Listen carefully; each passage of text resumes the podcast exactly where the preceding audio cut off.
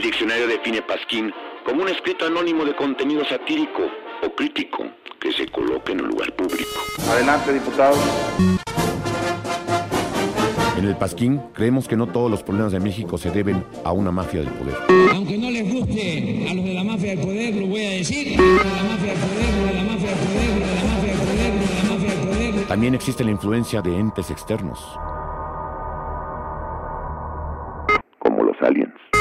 Convierto en marciano. Los extraterrestres nos visitan, los gobiernos nos mienten. En el Pasquín creemos en el libre mercado, pero el único libre mercado en México es el mercado libre que está en la calle del municipio libre, de la colonia Libertad, junto a la Escuela Libre de Derecho. En el cual solo venden los productos de los monopolios de este país.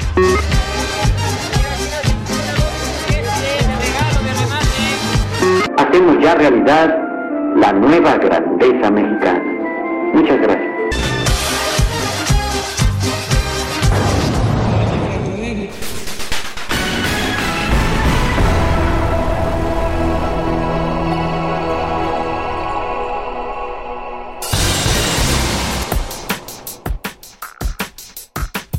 ¿Qué es el Poder Judicial? ¿Para qué sirve? ¿Qué son las leyes? ¿Cómo funcionan las leyes? ¿Por qué nadie entiende cómo son las leyes? ¿Por qué no se puede orinar en la calle? ¿Qué, genera jurisprudencia? Todo eso el día de hoy en el Poder Judicial del Pasquín Tapado y para eso hemos invocado uno de los seres más rastreros de la vida de la madre naturaleza, representación del mal, encarnación de Satanás. Nada puedo, nada bueno puede venir de un abogado. Y por eso tenemos a un abogado el día de hoy, muchachos. Está apresado para que no nos muerda y nos contagie.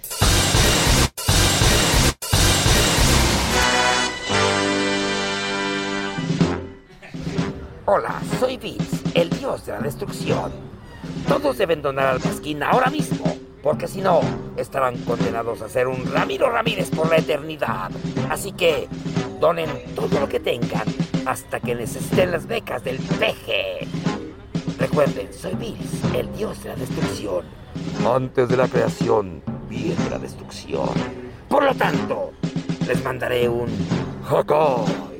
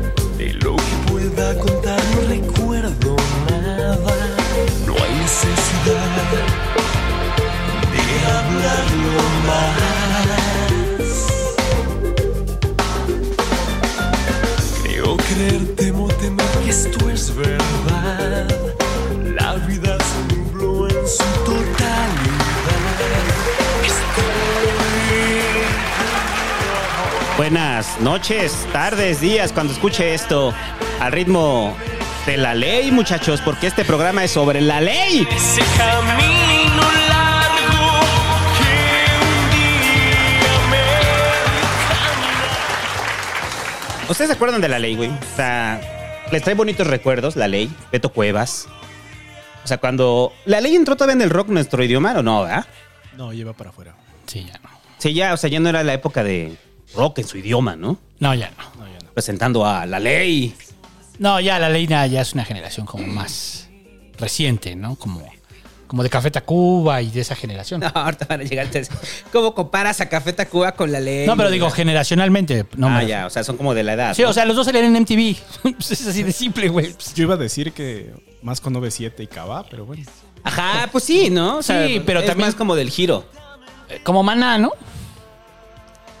Ay, sí. Como maná. O sea, la ley, sí, la ley es como maná, ¿no? Pero bueno, esta rola. El maná chileno. Esta rola, muchachos, la pusimos precisamente porque el día de hoy vamos a hablar de la ley. Y qué mejor forma de hablar que la de la ley que escuchando la ley. Entonces. Hablando de cosas estúpidas. Entonces, todo el día, todo, todo, todo el programa, muchachos, vamos a estar escuchando a la ley, la representación de la justicia, muchachos. Beto Cuevas, deténme. Deténme de mis ganas irrefrenables de desnudarte. y tenemos aquí, usted ya lo habrá escuchado, muchachos, porque reconoce su voz, precisamente de la Pasqui Cápsula Jurídica de Derecho en Español. Tenemos de invitado al Búho Soñador. Aplausos para el Búho, para el búho Soñador. ¿Cómo estás, Búho Soñador? Muy bien, muy bien. Nervioso, contento de estar aquí con ustedes. Nervioso porque, porque te estamos tocando la pierna.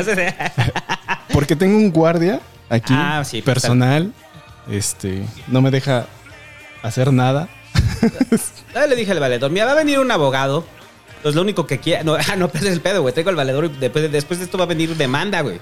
Eh, a ver, antes de empezar, yo quiero decir que. Es sencillo, huele a rata, entonces por eso no se va a ir, güey. Exacto, traes ese pinche aroma de tribunal local que dices, ah. huele a puerco común. Ajá, exacto, güey, la tribunal local, el búho soñador. Gracias, búho soñador, este, por estar el día de hoy aquí, güey, para hablar de, pues, del poder judicial, que es a lo que venimos a hablar. Pero antes de eso, eh, pues haz una pequeña, pre- pequeña presentación para los queridos pas que escuchas, güey, porque obviamente la mayoría te ubica, ¿no? Pero habrá quienes no y sirve que hacemos promoción a Derecho en Español. ¿Y ese quién es, no? Ajá. Este, pues. bueno, ¿qué, qué le- qué les puedo decir? Este. Ando en el Tribunal de- Federal de, de Justicia Administrativa jugando a que imparto justicia. Este. Ah, por cierto, por cierto, este. No, no, no sé, no sé si lo viste, pero te lo digo de una vez. No sé si viste una bonita imagen que, que puse por ahí de que los abogados no saben escribir. Dios santo. No sé por qué me acordé ahorita de eso. Es horrendo. Esa parte de la administración de justicia es horrenda. Enfrentarte con gente que tiene la licenciatura, quizá una especialidad, tal vez una maestría, Ajá. quizás un doctorado, y no saben escribir. Donde ponen Ah, habitual sí, sí lo sin vi, H, con. V. Sí, No sí. manches. Sí, sí lo vi. Dios, creo, creo que ese es uno de los, de los grandes problemas que, que tiene la carrera o el sistema en, en sí. Es tan enredado que muchas veces confunden la parte de, de redactar claro y con usar ese lenguaje rimbombante. Y no se fijan lo que escriben y inventan palabras como habitual, sin H, con V. Pero bueno, andamos ahí, este, espantándonos de ese tipo de cuestiones. Eh, los jueves, pues de vez en cuando, cuando me da la vida, porque es, es complicado, pues hacemos la, la pasqui cápsula. Qué chido. Que, han estado muy chidas. Siempre están muy chidas, ¿no? Eh, a mí me gustan mucho las cápsulas del búho. O sea, es, o sea, por eso yo decía del, del pedo de derecho en español, que yo sí lo escucho y siento que ya sé derecho. Digo, de ahí a litigar, güey. O sea, de ahí, o sea, yo terminé mis cinco programas. Con eso, güey. Ya digo, Con "No, eso, ya, ya tengo más, las güey". bases. Ah, qué pedo. O sea, alguna vez el búho. Este, ¿Tú sigues creyendo ese chiste que hacías en el Nerdos? Que dices que los abogados es lo más fácil, su trabajo es aprenderse un libro. De- buena memoria, ¿no? No, no. Híjole. No, para pasar la carrera de Derecho, yo creo que con buena memoria es suficiente. Para ser abogado, pues sí requiere otros talentos, desde luego, ¿no? Desde luego, sí. Resistencia al alcohol, uno de ellos. Resistencia al alcohol, sí, claro. Ser el último en el que pierde el conocimiento, sí. Pero, pero además, o sea, eh, cuando. Digamos que yo no tenía bronca con los abogados, pues, en la vida en general, sino el problema fue cuando en la vinculación política es cuando te das cuenta y dices, ah, caray, los abogados, ¿no? Y cuando empiezas a entender cómo funciona todo el sistema, dices, ah, caray, los abogados. Los Sí. abogados diseñaron todo este pedo, ¿no? Entonces, este, ese es como el rollo que, que hoy vamos a debatir, ¿no? O sea, un poquito es el Poder Judicial, pero también como la visión que debería tener el Poder Judicial. ¿no? Ajá. Bueno, Sí. lo que creemos que debería de tener de visión, ¿no? Pero también vamos a hablar en los hechos de lo que es, o sea, de lo que es el Poder Judicial. Entonces, ¿qué mejor forma de saber cuál es el, cómo funciona el Poder Judicial, muchachos, que con un abogado, o sea, hace Ramiro Ramírez? ¡Aplausos! Yo sí tengo conocimiento, güey. Yo no sé por qué buscan otro abogado, güey. ¿Eres de dónde eres, güey? ¿De qué? ¿Unitec? ¿Qué pasó? ¿Qué, qué? hijo, Unitec ¿qué Campus. pasó? Unitec Campus, ¿qué, güey? No, Ramiro, ciudad universitaria. ¿Cómo que Ah, como que Unitec? güey? Campus Ciudad Universitaria. Hay un Unitec por ahí, ¿no? En Copilco. Para los güeyes que no se quedaron en la UNAM, Estudian ahí en la Y para que Unitec. sienten que están cerca del campus. Ah, pues van a comerse una banderilla ahí en Copilco. Yo iba a esos, güey, pero no, yo estudié en la facultad, güey. Entonces, yo lo que, que te quiero decir, güey, es que como abogado, experto, yo constitucionalista, güey, eh, espero que no malinformes a la gente, güey. Eso es lo que yo espero. Porque si no, pues yo entro al quite, güey. O sea, yo, mira, la constitución, tres pinches pases y a la verga, güey. Oye, a, mí me van a proponer de ministro, güey. Sí, lo sé, lo sé, lo, lo- lo estuviste diciendo. A huevo, soy una pinche verga, güey. O sea, Pero, pero era de juez, ¿no? En un concurso. Ah, era ahí del Pero les decían los ministros. Ministros. Los Ah, ministros, sí. Tengo ahí mi placa que me hizo el gimmicky. De señor ministro. Pero eso es a lo que yo aspiro. Ser ministro, güey. Eh, sí, a huevo. Un día, güey, como Medina Mora, güey. Si Medina Mora pudo, porque yo no puedo, güey. O sea, Todos aspiramos a ser ministros, Ramiro. No, todos. Sí, a huevo. Medina ¿Usted cree que está haciendo business? Business se hace siendo ministro. Sí, O sea, vean, Olga Sánchez, o sea, rica. Y bueno, eh, Y millonaria. Y millonario también. Desde aquí eh, vamos a hacer, ¿qué te parece, Bo Soñador, que vamos a hacer nuestro podcast sobre derecho? Porque creo que tienes algunos huecos en tu podcast, güey, que te puedo ayudar yo a solventar. Ah, eso me interesa. Sí, o sea, Sí, sí, sí. porque yo siempre te digo, ah, no, la está cagando. Está cagando. Luego te titeo así, ah, pero me tienes bloqueado. güey. ¿Quién sabe por qué, güey? ¿Quién sabe por qué? Ah, ya me acordé. Me hiciste un comentario, güey, y me apaniqué, güey. Eh, Sabes mucho, sabes mucho y... Sí, no, no estoy actualizado. Huevo, abogados cabrones. Ya, entonces, ¿qué? Ya ábrete el tequila, güey. A ver, va, va a Poder Judicial, güey. Eh, arráncate, Hugo, este, ahora sí con la primera parte del Poder Judicial. A ver, pues... Ay, hay algunas cosas que las que no me puedo zafar de, de la formación, evidentemente. Y una es que, bueno, el Poder Judicial de la Federación eh, está en, dentro de nuestra Constitución, dentro de, de la Ley de Leyes, en el capítulo cuarto, que se llama así, del Poder Judicial, específicamente en el artículo 94. Y ahí, bueno, ¿qué nos dice? Pues nos dice, nos enumera quiénes son el Poder Judicial, ¿no? ¿Quiénes nos son dice quiénes forman parte de ellos. Entendiendo que hay tres poderes, hemos visto aquí en el Pasquín uno, que es el cómo funciona el poder legislativo. Hoy vamos a ver el judicial y queda pendiente El ejecutivo. el ejecutivo. Entonces hoy vamos a ver uno de esos tres y que es como el más del que menos sabemos. Es- es- del que yo creo menos que sí. sabemos, ¿no? Porque es como es el que menos sabemos, este, porque se limita como a un sector muy específico, ¿no? Eh, Es- sí. Es como menos donde la gente puede participar. Ajá. Eh, sí, porque, por ejemplo, a diferencia del legislativo, en donde los ciudadanos pueden presentar una iniciativa Sí. directamente Sí, sin o ser formar diputados. parte. Ujú. O ser diputado, estar cerca de- del mundo legislativo, claro. Sí, aquí, aquí no puede un ciudadano de banqueta impartir justicia, ¿no? No. Y no tampoco se puede eh, representar ante un tribunal sin una cédula profesional Así es. de licenciado en derecho, ¿no? O sea, sí es el poder que más, más acotado, más acotado está, ¿no? Y además tiene sus propios procesos electorales, también esa es la otra. Eh, sí. es- Tiene sus propios procesos de elección, entonces, por eso digo, es, tan- es, tan- es muy alejado, ¿no? La gente no vota por los ministros, no vota por los jueces. La gente, más bien ellos tienen su propia forma de elección y si votas por el diputado, si votas por el presidente, si votas por el senador. Por eso digo, es tan, eh, parece, pareciera como que no, o sea, como que no existe. Ese, ese es como, como que fuera nada más parte del entramado de la burocracia y no se entiende como un poder. Sí, es el, definitivamente es el, el más alejado de los tres poderes Ujú. Por precisamente esa poca injerencia que tiene la ciudadanía en él, ¿no? Que se limita a ser parte en un juicio o se limita, por ejemplo, a los, los ricos, los que tienen dinero y que sus asuntos suelen llegar a la Suprema, ¿no? Así es. Ahí es cuando te enteras, pero de ahí en fuera no hay, no hay forma de, de que entre, ¿no?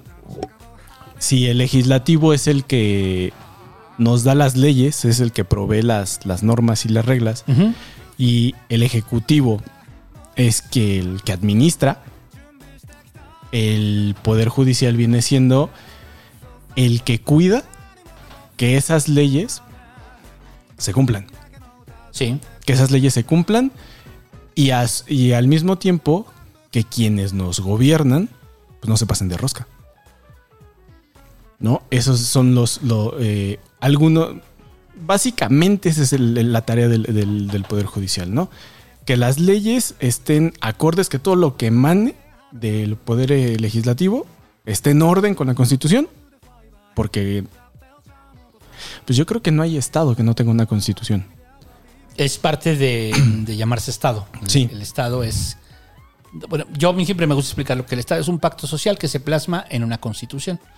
Y esa constitución ya te dice todas las reglas del juego. Sí. ¿No? Y, y todo, lo- y todo el sentimiento que tiene ese pacto social.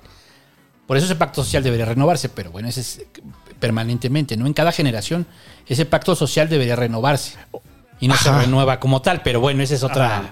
O sea, porque tenemos el pacto social de 1917 aderezado, cambiado. Sí, que no es el mismo, o sea. no es el mismo, ha tenido sus, sus cambios, pero al final es esa, es, eh, es esa esencia. Sí, y creo que, por ejemplo, eh, ahí es muy relevante, por ejemplo, lo de Chile. ¿No? Chile está en un constituyente, Chile está haciendo una nueva constitución, pero creo que ahí es más que evidente que era necesario hacer un nuevo pacto social, ¿no? Era más que evidente porque la constitución que tienen es de la dictadura. Sigue Ajá. siendo nada más reformada. Pero, Sí, a ver, y eso que decías de que es la, o sea, la, la constitución chilena sería la primera constitución del siglo XX, del siglo XXI, perdón. siglo No, XXI? sería la segunda. ¿Después de la porque, de Evo? eh, después de la, la, la de hecho, eh, la de Evo ya no se denomina como república. Ajá. Ya es pueblo. Pueblo. Es que es una, multi- es una multi pluricultural. multipluricultural. Ajá. pluricultural. Sí, es que la de. Por eso les decía que, que la, la constitución de Bolivia, si viene a ser un, un antes y un después. No he revisado la de Maduro, por ejemplo. Creo que también está la de Maduro. Ay. Porque, este, bueno, Chávez, ¿no? Chávez debió haber Chávez, hecho ah. reforma y Chávez llegó en el 2000, ¿no? Sí. Ajá. Pero hizo, Yo creo que sí. hizo constituyente. Yo creo que sí. Es Porque- pro- sería pero- porque probable. no, porque ¿eh? Maduro sí mandó a constituyente. Maduro que sí, porque había, bronca acuérdate que había un constituyente y un... Ajá. Sí. Entonces, este. Habría que revisar, pero el caso de la de Bolivia tenía su- sus características, que bueno, ya después comentaremos. Eh, Decíamos entonces, el Estado se plasma en la Constitución y ahí nos dice, en, la con- en las mismas reglas de la Constitución dice, aquí va a haber tres poderes. Uno, que es el que se va a encargar de ejecutar todo lo que dice la Constitución. Otro, que es el que se va a encargar de hacer las reformas a las leyes para que eso suceda. Y otro que va a velar que así sea. El gobierno, porque son los tres poderes de gobierno, ¿no? Son los que hacen válida esa constitución, hacen que funcione la constitución y sus leyes. Sí, por eso los miembros de los tres poderes, su juramento es hacer valer este, la constitución, ¿no?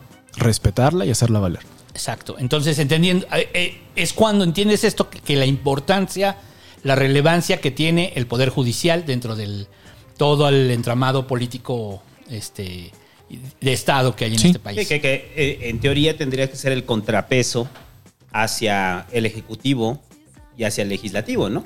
O sea, el, el judicial está poniendo las reglas del juego, ¿no? Tendría que ser el mediador, sí. El, el mediador, el, pero ha sido hasta casi, casi legislador, güey. O sea, Sí. que es- es- están- han estado a punto de legislar, ¿no? Sí, por Bueno, ejemplo, ajá, bueno, ajá, eh, con lo de la mota, están legislando sin querer.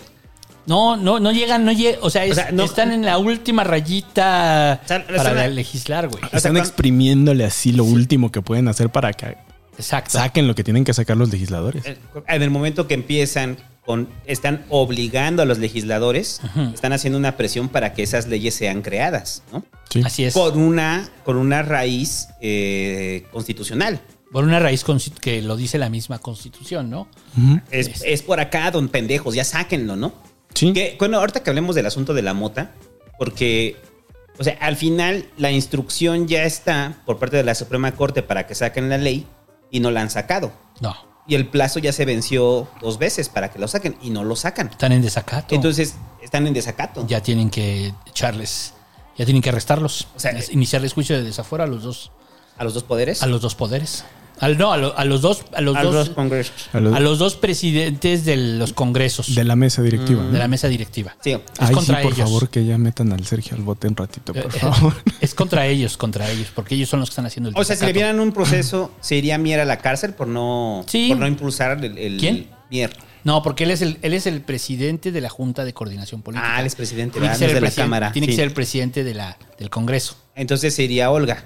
Sería Olga en el caso Olga, del Senado y no sé quién es en. Sergio en. ¿Sergio qué? Yo lo tengo atravesado porque era este representante de Morena en el INE Mm. el año pasado.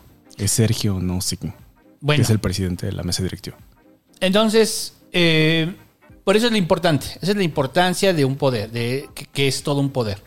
Y como decíamos hace rato, como este es un poder que no es electo en las urnas, es un poder al, que, al cual la sociedad no puede acceder tan fácilmente.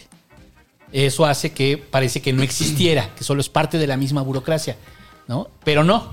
Y que, y que- Existe y es un poder. Y que ahí para, para la educación escolar, para la educación básica, siempre nos enseñan la división de poderes, pero como que más o menos entiendes, ah, ok, el presidente de los diputados y la Suprema Corte. Pero son lagunas que quedan y que por lo menos en mi caso, hasta llegar a la, a la educación universitaria, es cuando te preguntas, ah, ¿cómo funciona la Suprema Corte, güey? O sea, no, Sí. no tienes claridad de cómo funciona la Suprema Corte. Sí, y. Y es ¿Dónde- que. eh, es que forma parte de esta. eh, eh, ¿Cómo llamarle? De esta historia fantástica de lo que es el Estado, de cómo funciona el Estado, de cómo se construye el Estado. Porque, si bien es cierto que de manera directa la ciudadanía no. No, este, no tiene participación en la elección de ministros o en los cargos de jueces, en teoría sí lo tiene. ¿Por qué? A través del Congreso. Exacto.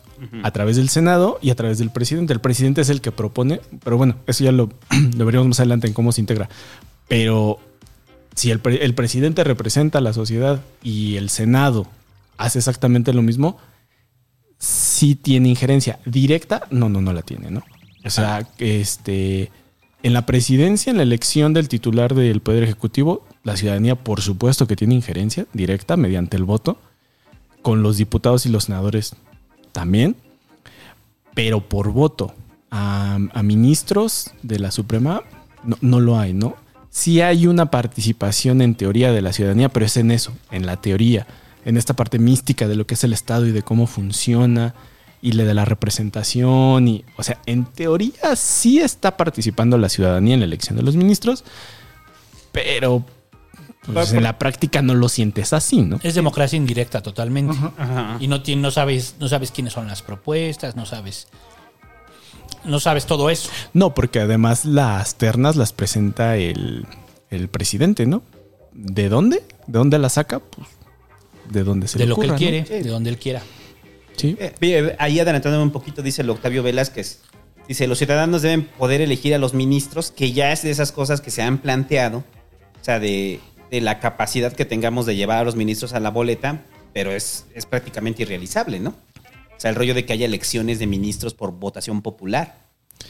Eh, yo creo que en, en un sistema de. Bueno, es que. Lo puedes sea, poner como un paso más. Lo puedes poner como un paso más. O sea, por ejemplo, que, que, que los ciudadanos sean quienes propongan al presidente y el presidente de ahí saque la terna. ¡Qué desmadre! Ajá. ¿Por qué? En una consulta.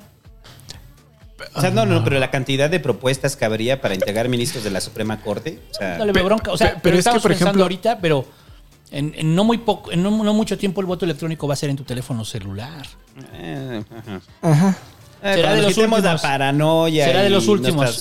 Sí, sí, yo creo que es de los últimos. será el último paso. Será, será de los últimos pasos que le darán en todo lo que se plantea. Pero, Es que. pero va a pasar, pues. es que perdón, estamos este, construyendo sobre castillos este, sobre las nubes, pero sobre cuáles serían las propuestas de un ministro. O sea, ¿qué tendrías que evaluar? Su perfil, su trayectoria. Que eso nos lleva ahorita al punto de los ministros. O sea, de quién puede ser un ministro, ¿no? Ajá, porque es, es que en eso me quedé pensando, ¿no? Eh, a quién, o sea, evidentemente Morena, el PAN, el PRD, los partidos políticos van a proponer a sus allegados con un expertise en la materia, con una trayectoria este, sobresaliente o incluso que dentro del propio Poder Judicial digan, este, no, pues yo soy el juzgado octavo de distrito y en materia penal y este, también soy militante del PAN, ¿no? Ah, pues bueno, lo propones, ¿no? Eh, pero o sea, a mí ahí la- y lo ponía yo en, en- en algún punto cuando, cuando lo mencionaron en la mañanera. O sea, los ministros, los jueces haciendo campaña para que la gente vote por ellos. O sea, yo no los veo, ¿no? No, por eso O sea, pero yo decía, o sea, puede ser un paso más. O sea, abres una plataforma en la cual se registren 5 mil si quieres. 5 mil, 10 mil. Al final, solamente los que tengan, los que tengan 10 más likes o me gusta o este aprobación, voto, lo que quieras, son de los 10 son los que considera el presidente. Entonces le pones, le pones un paso más y lo politizas más. Lo, haces que la gente se involucre en Sí, el pero tema. no los llevas a votación directa, ¿no? O sea, no los lo llevas a. Por eso dije, no, y de ahí todavía falta que vaya al Congreso. Sí, a la No, comparecencia. O sea, todavía la terna va al Congreso. Pero los metes ya en una dinámica en la cual dices, ah, le vas dando seguimiento al proceso. Yo, yo creo que suena bien, pero o sea, al final los partidos terminarían apropiándose las candidaturas. O sea, y está bien. El, el partido presentaría su candidatura. Que Es ya que- lo hacen, ya lo está hacen. bien. Sí, porque de hecho, o sea, ya entonces, lo hacen. Entonces, eventualmente los vas a llevar a las urnas. Y no Pues, pasa nada. Porque, por ejemplo, eh, ahorita, así como está el sistema, este sexenio, eh, si en este sexenio toca, porque casi siempre en un sexenio toca este que un ministro se vaya, pues se presenta su terna. ¿no? En este caso, Morena, que ya Morena designó tres. Sí. En el siguiente sexenio, seguro al menos uno se va. ¿no? Entonces estamos hablando de que si lo vemos por colores, tenemos a ministros del PAN, ministros del PRI y de Morena. De hecho, así es. O sea, así es como, así es, así es como en están. la práctica Por eso digo, ya en la, es. ya en la práctica ya. Sí, sí, sí. O En sea, la ya lo- práctica ya es. O sea, ya eso son ya- eso ya lo tenemos. O sea, pero bueno, y, le presenta un equilibrio al mismo pleno de la Suprema, ¿no? A- a- antes de, de- de dar el brinco, porque ya nos vamos a ir con la Suprema, eh, me gustaría sobre todo que les dejaras como claridad a la banda, güey. Le dejáramos claridad a la banda de cuál es el organigrama del Poder Judicial. O sea, porque hay un organigrama dentro del Poder Judicial. O sea, como, como- o sea si usted piénselo a nivel de, de- de dependencias eh, y a nivel de, de facultades que tienen, ¿cómo estaría este, a grandes rasgos, cómo estaría este organigrama? O sea, desde, el- desde la Suprema Corte, que digamos que es la... La que está hasta arriba, ¿no? La que, la que está hasta arriba, ¿cómo baja? Porque muchos, o sea, lo que decíamos hace rato con las, con las regionales, eh, con los tribunales locales, o sea, porque hay mucha confusión de cómo funciona este organigrama, ¿no? Sí. Bueno, aquí primero dejar claro que de lo que vamos a hablar es del Poder Judicial Federal. O sea, de lo último. De lo último en cuando tú estás peleando algo, a lo último a lo que llegas es a los juzgados o a los tribunales de, de la federación. O sea, lo último a lo que llegas. Y empezando por jerarquía, pues vamos a empezar hablando por lo primero, porque lo primero es la federación. Ajá. ¿Qué está hasta arriba? La Suprema Corte de Justicia de la Nación. ¿No? O sea, esa es el- la cabeza del Poder Judicial. Y después viene el Tribunal Electoral. El Tribunal Electoral, digamos que si estuviéramos hablando de una especie como de escalera, no está completamente en el siguiente escalón, está como a la mitad. Porque el Tribunal Electoral es el tribunal especializado en materia electoral del Poder Judicial. O sea, lo que no ve la Suprema Corte de materia electoral, lo ve el Tribunal Electoral. ¿No? En el-. Sé que no tiene nada que ver. De ahí que venga el chiste del tribilín. Que cuando decimos el rollo de que así, o sea, se están peleando y parece de Office y no se dan cuenta de la relevancia que es, del tri- es el Tribunal Electoral. Sí. O sea, en, en este nivel que lo estás poniendo de un peldaño casi abajo de la Suprema Corte, que simplemente define como la Suprema Corte, pero lo electoral, es, es increíble que parezca de Office, güey. Sí.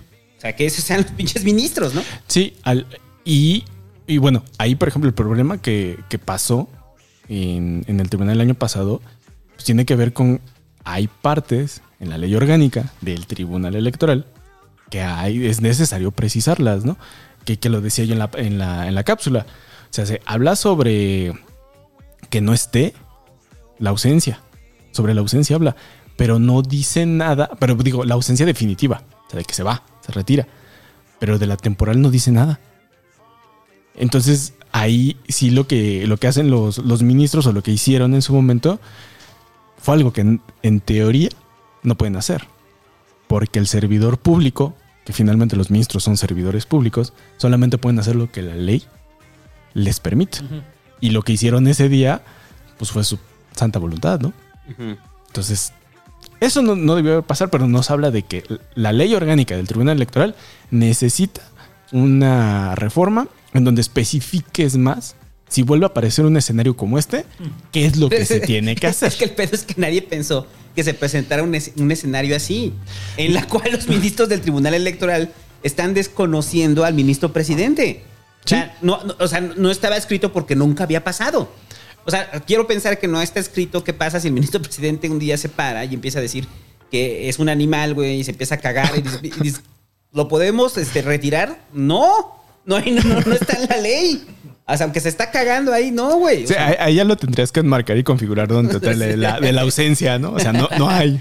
Acaba de, de- de desaparecer el presidente, el ministro presidente, ¿no? Llegó otro. Sí, sí, sí.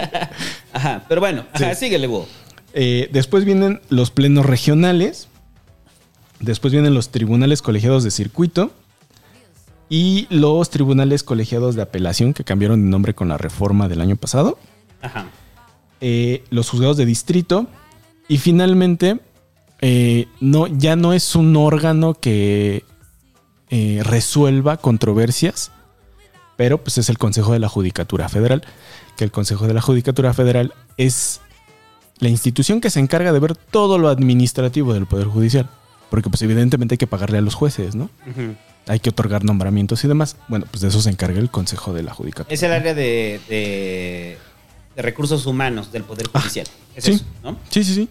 Sí, lo, lo podemos resumir así que básicamente. Ok, ahora, dentro de este organigrama, lo que decíamos con los tribunales es cómo escala, eh, cómo escala desde lo más bajo hasta lo más alto cuando hay un conflicto legal. Cuándo se va a los, a los, a los, este, a los regionales y cuándo termina en la Suprema Corte. Cuando te, o sea, en el electoral pues tenemos claridad, ¿no? Tiene que ser netamente electoral. Directo. Pero ¿qué pasa con los tribunales electorales locales? Porque los hay, ¿no? Tribunales electorales locales. Ahorita sí. Ahorita todavía hay tribunales este, electorales locales porque hay institutos electorales locales. ¿No? Aquí eh, hay que dejar claro que hay juzgados de primera instancia y de segunda. Y aquí ya empezamos con las partes bien técnicas de, de la parte jurídica. Los de la primera instancia es donde vas de entrada. Es a donde vas a entregar tu demanda. Ajá. Eh, en, en materia electoral, ahorita tú tienes una elección en la Ciudad de México donde vas y presentas eh, algún recurso, es al Tribunal de la Ciudad. Esa es tu primera instancia. ¿Sale? Que esté este, algún delito, algún algo, te vas a la primera instancia. De acuerdo a lo que resuelva, entonces comienzas a escalar. Normalmente cuando escalas, cuando te da palo, cuando te dice no, no tienes razón. Ah, como fregados, ¿no? Y entonces presentas un recurso y entonces empiezas a subir, ¿no? Cada que te dicen que no y que existe la posibilidad de presentar un recurso para que alguien más que esté más arriba lo revise y eh, con los argumentos que estás presentando diga, a ver, esto lo resolvió el local, lo resolvió negativo para quien se está quejando. Bueno, a ver, pásamelo. Yo reviso si de acuerdo a la constitución, si de acuerdo a la ley, eh, verdaderamente se equivocó, si le faltó algo, si a lo mejor alguna prueba la omitió, no la vio, se le traspapeló, lo que sea, y reviso. ¿no? Lo revisa el que está arriba, los de segunda instancia. Tampoco pasa, te dicen, no, pues tienes razón el local, tienes chance de volver a subir. ¿De qué depende? Depende mucho de la materia, depende mucho de cómo lo, cómo lo argumenten, de cómo te den palo. Y de la misma ley te va diciendo eh, que en qué momento lo resuelve el propio juzgado local o en qué momento ya salta por completo. ¿No? O sea, la, la misma ley, dependiendo de la materia, te va diciendo cómo. Lo que van a resolver los juzgados federales que forman parte del Poder Judicial Federal, sí o sí, es juicio de amparo.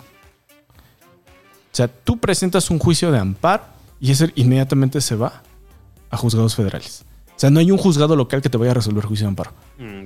El juicio de amparo es competencia ex- exclusiva del Poder Judicial de. ¿No existe de la para las constituciones locales? No. Ok. No, no, no. Si, si, si algo, eh, por ejemplo, el, tribunal, eh, existe el tribunal administrativo de la Ciudad de México. Si algo, eh, no te, cuando apelas, cuando vas a, este, a recurrir lo que te dijeron, esa negativa que te dan, te vas al que sigue, que está dentro del local, pero ya, si ahí te dicen que no, ya saltas al federal. Y entonces ya en el federal, si, si no, este, si no me equivoco, este, es la revisión de los recursos de revisión en Ciudad de México los hace, este, las salas del, del Tribunal Superior de Justicia de la Ciudad de México. Pero si ya impones un amparo directo o indirecto, ya salta este al, a los federales. Y serían los federales de abajito, que son los juzgados este, de distrito. O sea, eh, to- to- tomando un caso en específico. Ahorita que vimos lo de el asunto de la de la de lo de Hertz. Ujú. Eh, lo de Hertz lo pierde en primera instancia. O sea, lo pierden en primera instancia, lo eleva a segunda instancia. Que sala, que se fue a sala. Ajá. Y en la regional es donde eh, le dan sentencia a la. Fue la de, A la señora. Fue la de cole- colegiado. Ajá. Fue colegiado o de distrito. Creo que fue la de colegiado. que es donde le dan la razón a Hertz. Y es cuando determinan que eh, tiene que ir a la cárcel. Porque la primera y la segunda instancia la habían la había perdido Hertz. No, la Al había revés. ganado. La había ganado. Ah, sí. Ajá. Sí. Sí, porque en realidad la defensa de la señora es la que, la que escala, Ah, ok. la Y que va pidiendo. Ellos son los que la escalan hasta que sacan el amparo. Y ese es el amparo que se termina resol- resolviendo en la Suprema Corte. Que es un amparo al que fue, la, fue la- la- la de. Bueno, ahí se me van. Pero fue este. El amparo que, que le otorgan. Lo meten a revisión. Que fue el recurso de, de- de revisión. Que finalmente es el que resuelve, ¿no? Y eso es lo que estaban peleando ahí. De que del, en el recurso. Sí. Entonces solamente tenían que resolver eh, la queja de Hertz, porque en realidad quien se estaba quejando en el, en el recurso de revisión del juicio de amparo de la Suprema era la fiscalía. Entonces, eh, la defensa del- de, la señora lo que dice es, me adhiero. Y entonces una de, la- de las discusiones técnicas que se dieron en esa sesión fue, eh, de acuerdo a una jurisprudencia del propio, de, la, de la propia corte, eh, si se resolvía el recurso principal, quien se adhiere a él, que pasa a ser lo accesorio, Sí. tendría que seguir la suerte del principal. ¿Y cuál fue de las discusiones? Este, no. Porque eh, que se haya adherido al recurso de revisión quiere decir que quiere que lo revisemos. No que no, este, no que no le interesa, sino que también quiere que lo revisemos. Entonces, no solamente es revisar lo que está eh, diciendo la fiscalía que hicieron mal, sino también es revisar la parte, este, la, la otra parte en el juicio, ¿no? Entonces, primero se enfrascaron en esa discusión entre que si debían de resolver el recurso de la fiscalía y entonces, si le daban la razón a la fiscalía, pues ya se jodía la señora, ¿no? Ujú. Y la discusión primero fue no, hay que revisar el principal, que es el de la fiscalía, y cómo se adherió la, la defensa de la señora, pues también hay que revisar cuáles son este cuáles son los puntos que está planteando ella en, en- en su, en su escrito, ¿no? Y entonces al final de ver todo eso es donde sale con que, oye, esta prueba no está, oye, estas pruebas no las tomaron en cuenta. Y entonces ya empieza todo a decir, híjole, sí, este es torcido, ¿no? Y por eso finalmente le dan el, este, sale de la cárcel, ¿no? Le dan el amparo liso y llano. A, a ver, te- tengo una pregunta técnica. Eh, eh, en el caso cuando son, o sea, la- los propios estados tienen su- sus códigos penales. Entonces, los códigos penales de los estados, bajo un proceso, o sea, hay una primera instancia y la primera instancia siempre es federal. Ajá. O sea, nunca hay instancias locales. O sea, cuando, cuando dicen lo llevamos a una instancia local, se está rigiendo sobre la constitución del estado, ¿no? Entonces, pero si el Estado está por abajo de la Constitución, por eso yo lo puedo escalar. O sea, lo que ves es que yo tengo un conflicto a nivel estatal y la resolución está viniendo por parte del Estado, o sea, no sé, en el caso de la Ciudad de México. Materia local. Materia local. ¿Cuándo puede dar el brinco de lo local a lo federal? O sea, ¿cuándo se termina en lo local y cuándo puede pasar más allá de lo local? Es que, por ejemplo, en lo electoral. Es que, por ejemplo, en lo electoral, este. Siempre brinca. O sea, siempre termina en la sala superior. Todos Eh, los pleitos sí. terminan en la sala superior. Todos. Sí, Y porque. entonces tú ves que inicia en el local y luego se va a la sala regional y luego termina en el superior y dices, bueno, entonces ¿para qué nos estamos gastando este y Es, este? es que ese es el punto al que iba. O sea, porque pareciera entonces que son. Si van a terminar en la última instancia, entonces todos los procesos intermedios, ¿qué procesos sí terminan en esas instancias?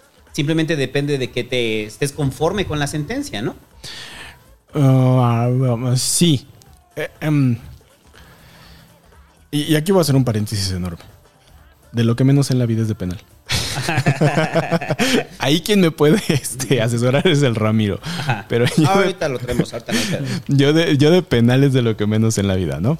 Pero, ¿cómo, funciona más o menos? Eh, y aquí me voy a regresar un poquito al pasquín del legislativo. Acuérdense de las leyes generales.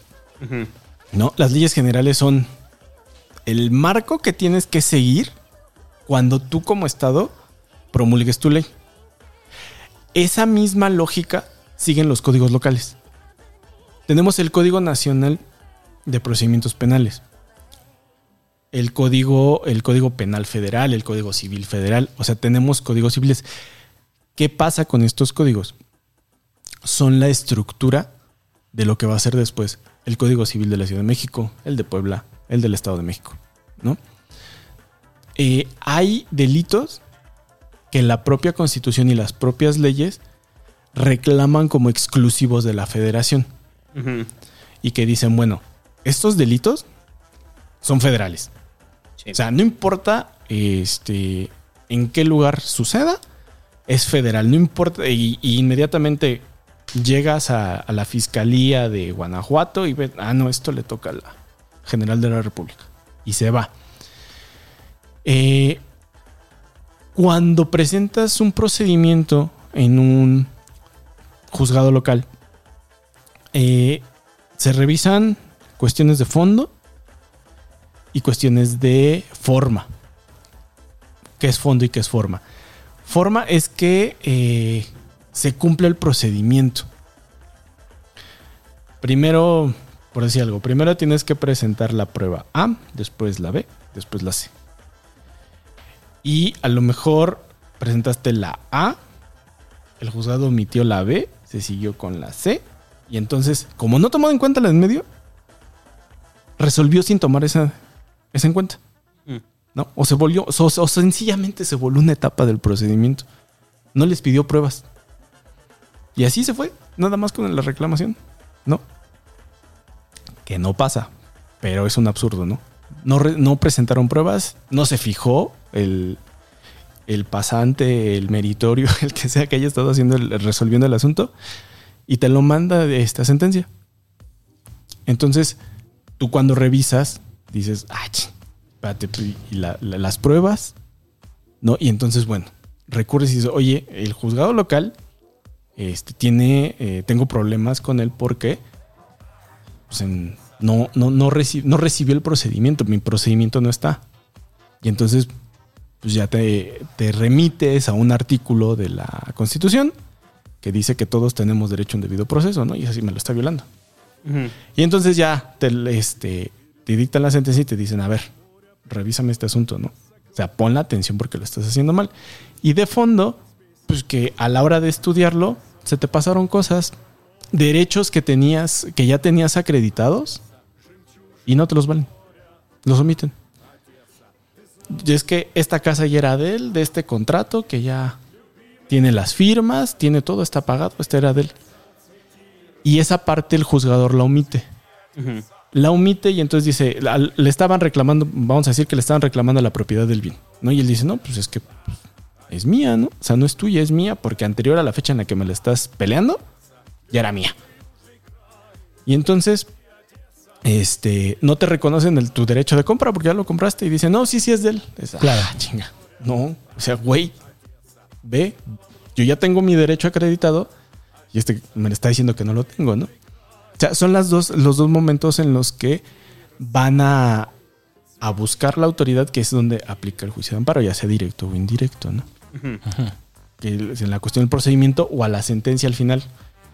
Cuando, cuando se resuelve un, un asunto, tienes eh, una, una serie de días para lees tu sentencia y ves y dices, ay, ¿por qué este, por qué me están diciendo que no? Si tengo mi, mi casa comprada y tengo mi crédito, no, no.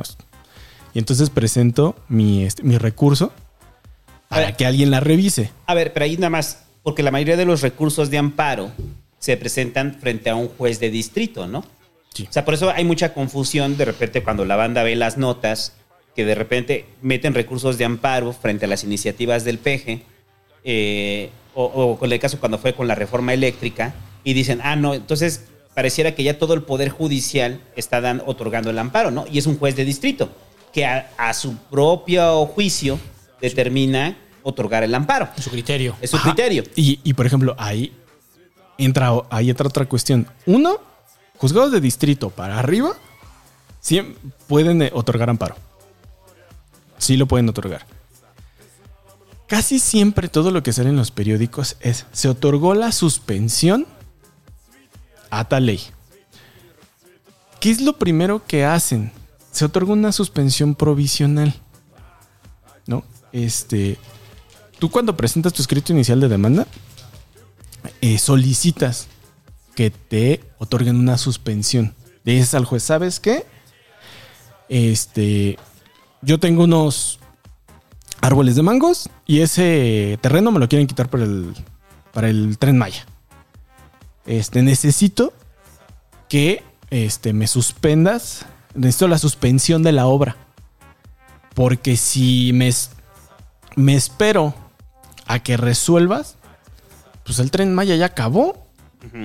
Y no van, a, no van a quitar el tren Maya ni me van a regresar mis mangos si tengo ahí, no sé, son 10 millones de pesos, ¿no? O sea, el amparo siempre tiene la característica de que es, de urge- es urgente. La- ¿No? O sea, el argumento de que es urgente. Entonces, Y la- me, la van a, y la me van a meter a la cárcel, un amparo. Porque es urgente gozar mi libertad, como lo dice la Constitución. Sí, la sus- y la suspensión lo que hace es eh, ese acto que, que iba a ejecutar la autoridad, lo pausa. Ajá. No lo elimina, solamente está pausado. Exacto. Exacto, que es, lo, exacto. que- es lo que tampoco se entiende con los amparos, ¿no? O sea, no quiere decir que ya el amparo sea resolutivo, ¿no? O sea, que sea una resolución. No, Ah, así es, no. Simplemente ponen pausa. En lo que se revisa. A ver, pregunta nada más rápido. ¿La mayoría de los amparos están concentrados sobre derechos humanos? O sea, Mm. apelan a los artículos fundamentales de la Constitución. O sea, yo me amparo de no ser detenido, puede ser por garantía de mis derechos humanos. Los de personas físicas, ¿no? Los de personas Sí. físicas. Cuando es el caso de, de- de, por ejemplo, en el caso del Tren Maya, ¿también están cimentados en derechos humanos? Sí. O sea, de que está ciment- O sea, es que yo lo veo, por ejemplo, cuando, o sea, no sé, proyectos, siempre el amparo es a través de, estás atentando mi libre tránsito, ¿no? Sí. Sí. O sea, entonces, ¿hay amparos de otra forma que no sea sobre, cimentados sobre derechos humanos? Todos son sobre derechos humanos. Todos son sobre lo que antes eran las garantías individuales y ahora son derechos humanos. A lo mejor valdría la pena hacer el paréntesis de, de la reforma de 2011 Ujú. para explicar esto, ¿no? Esta, este, este cambio de paradigma en la propia Constitución. Eh, sí, sí, nada más que este. eh, que, que- que era, em, em, voy a meter ahí un gol. Este. lo, lo- lo mencionaba más o menos en el podcast. En. eh, lo que. Antes nosotros teníamos lo que eran las garantías individuales. ¿no? Que era la, la parte este, de los derechos, que era del 1 al 29, si no mal recuerdo del, el del primer artículo al 29 de la Constitución, a la parte orgánica, y ya después era toda la parte este, administrativa, que bueno, que sigue siendo, ¿no? Entonces, el juicio de amparo se presentaba eh, originalmente cuando una autoridad te violaba tus derechos fundamentales. ¿Cuáles eran esos? Los que estaban este, plasmados en esos primeros artículos de la Constitución. ¿Qué pasa con la reforma de 2011? Si México en junio, marzo, junio del 2011 hubiera tenido la esclavitud este, vigente, en el momento en el que surte efectos esta, eh, esta entrada en vigor del 2011, la esclavitud desaparece. ¿Por qué? Porque viene la Declaración Universal de los, de- de los Derechos Humanos. Ajá. Entonces, todos los derechos humanos de primera, de segunda y de tercera generación son obligatorios para ser observados por el Estado mexicano, vía el Ejecutivo, el Legislativo y el Judicial. ¿No? Que, a ver, pero que eso no estaba claro en las garantías individuales. El tema con las garantías individuales es que, eh, o antes de que, de que entraran en vigor estas, estos acuerdos en donde los derechos humanos se tomaran, no solamente por parte del Estado mexicano, sino de todos, era que cada Estado elegía qué derechos te daba. Y las garantías individuales, y que es la razón por la que en su momento la constitución del 17 fue tan guau en, este, en la época, fue porque otorgaba, reconocía un catálogo de derechos grande. O sea, para 1917 era wow, ¿no? Derecho a la educación, derecho a la salud, sí, por supuesto. El laboral. Laboral. O sea, era este era la punta. ¿Qué pasaba con eso? Pues que dependías mucho de lo que el propio Estado en su momento eligiera tener. A lo mejor en 30 años después nos hubiéramos topado con alguien que dice, no, pues ¿por qué les voy a dar un derecho laboral? Y se los tumbo. ¿No? Con la parte, eh, con asumir los derechos humanos como propios a nivel internacional. Entonces, que ya no te puedes echar para atrás.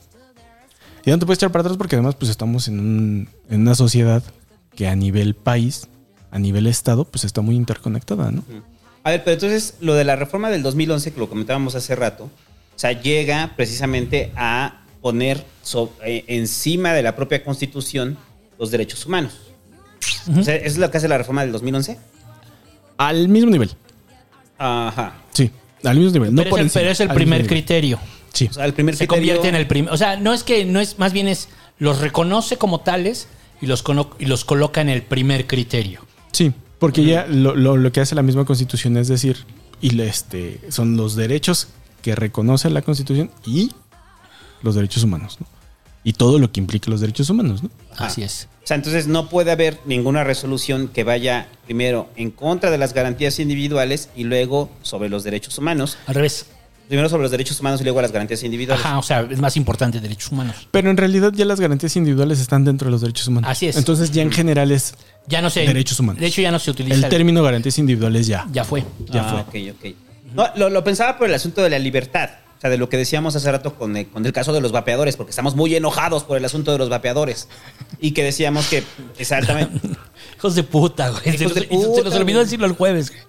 Sí, o sea, y el rollo es que es, es probable que los amparos que surjan vayan encaminados a la libertad del individuo a decidir sobre su, sobre su cuerpo y sobre aquello que consume, ¿no? Entonces pareciera que la van a echar para atrás, ¿no?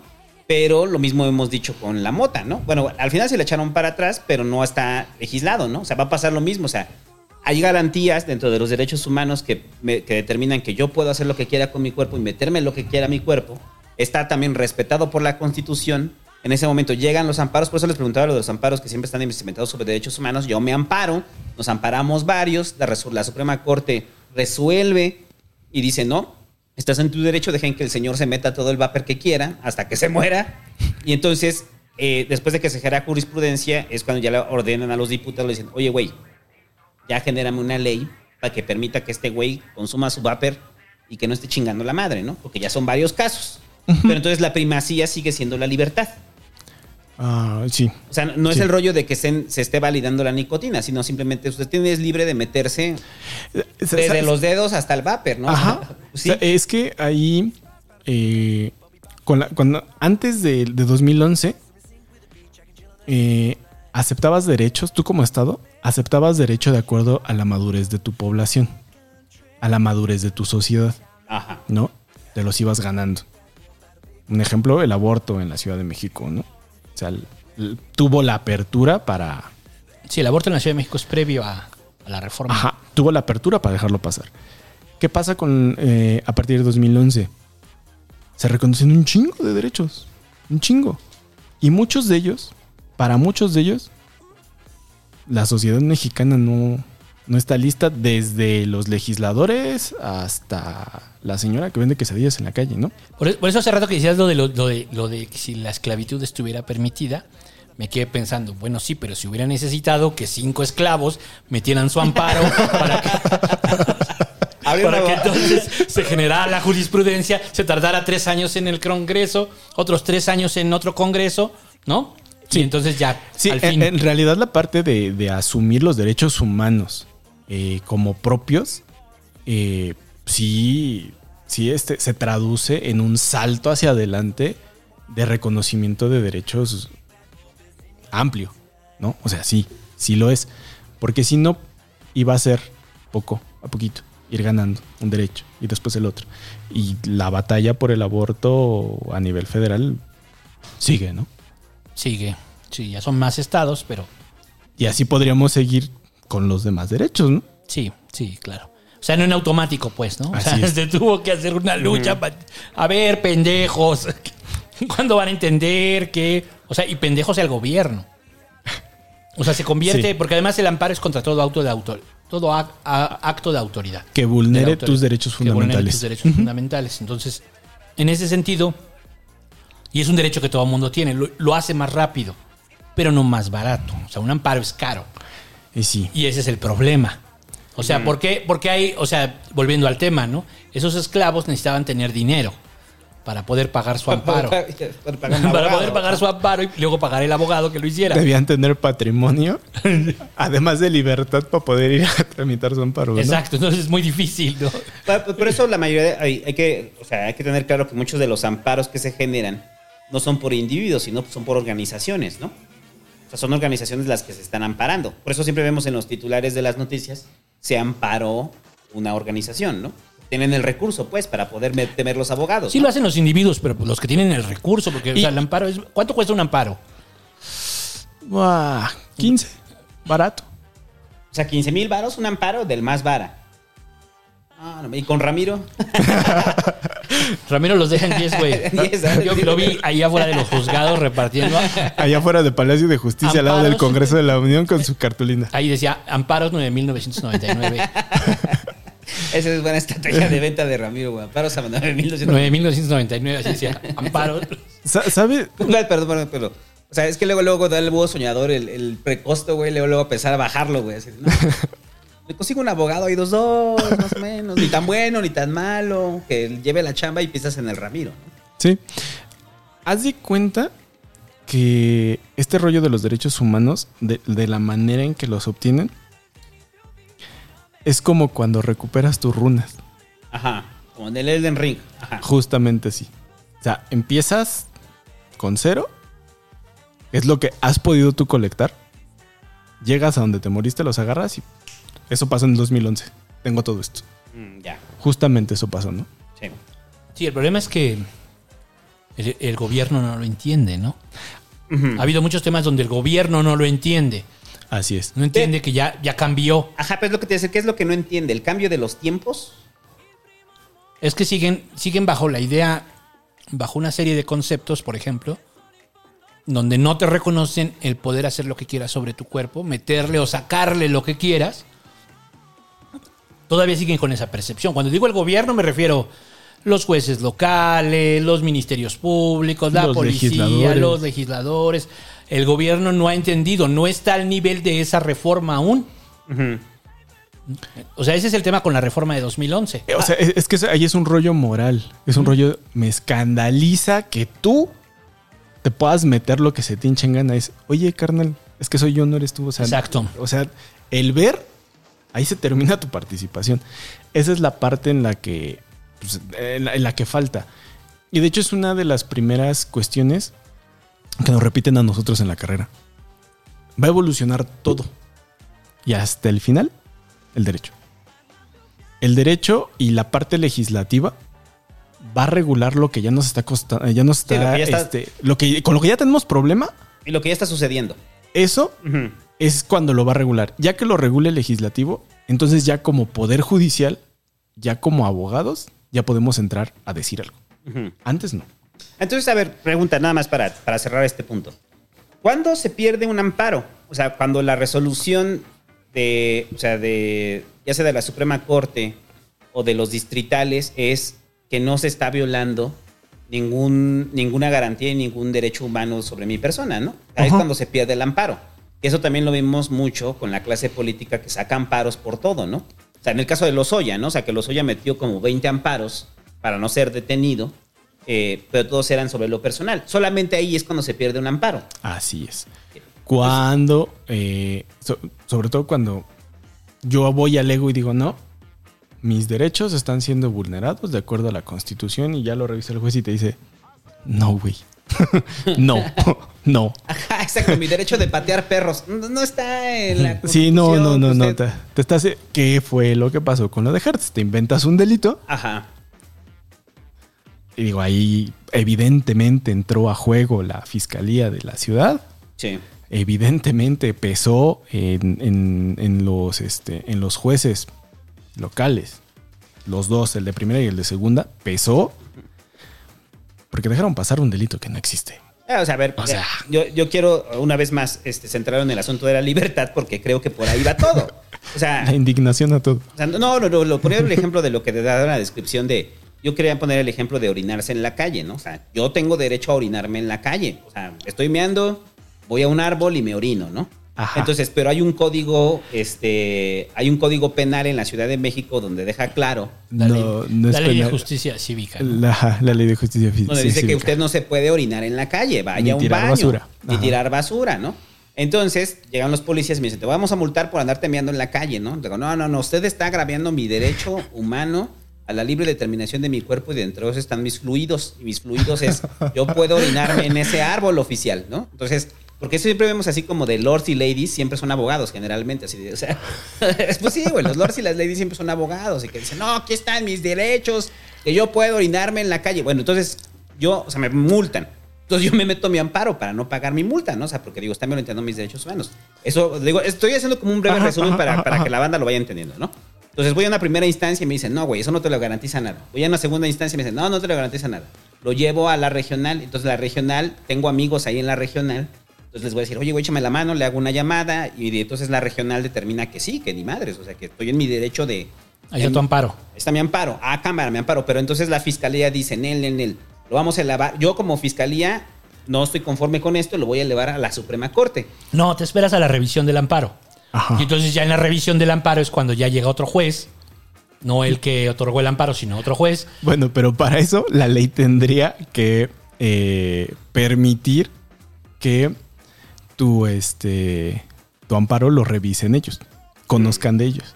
O sea, que sea tan relevante el que te orines en la calle Sí. como para que lo resuelva la Suprema. supongamos que es relevante. No, pero- no, es pero un asunto de seguridad nacional. Pero se quedó en el colegiado, ¿no? Ajá. Se quedó en el colegiado. Se quedó en el colegiado. Bueno, pero, pero entonces, siempre que viene la, la revisión del amparo, la revisa otro juez. o Otro sea, juez. no lo- Así es. O sea, siempre va a haber una. Es, es- es como en, el- en la comunidad científica, es la revisión por pares.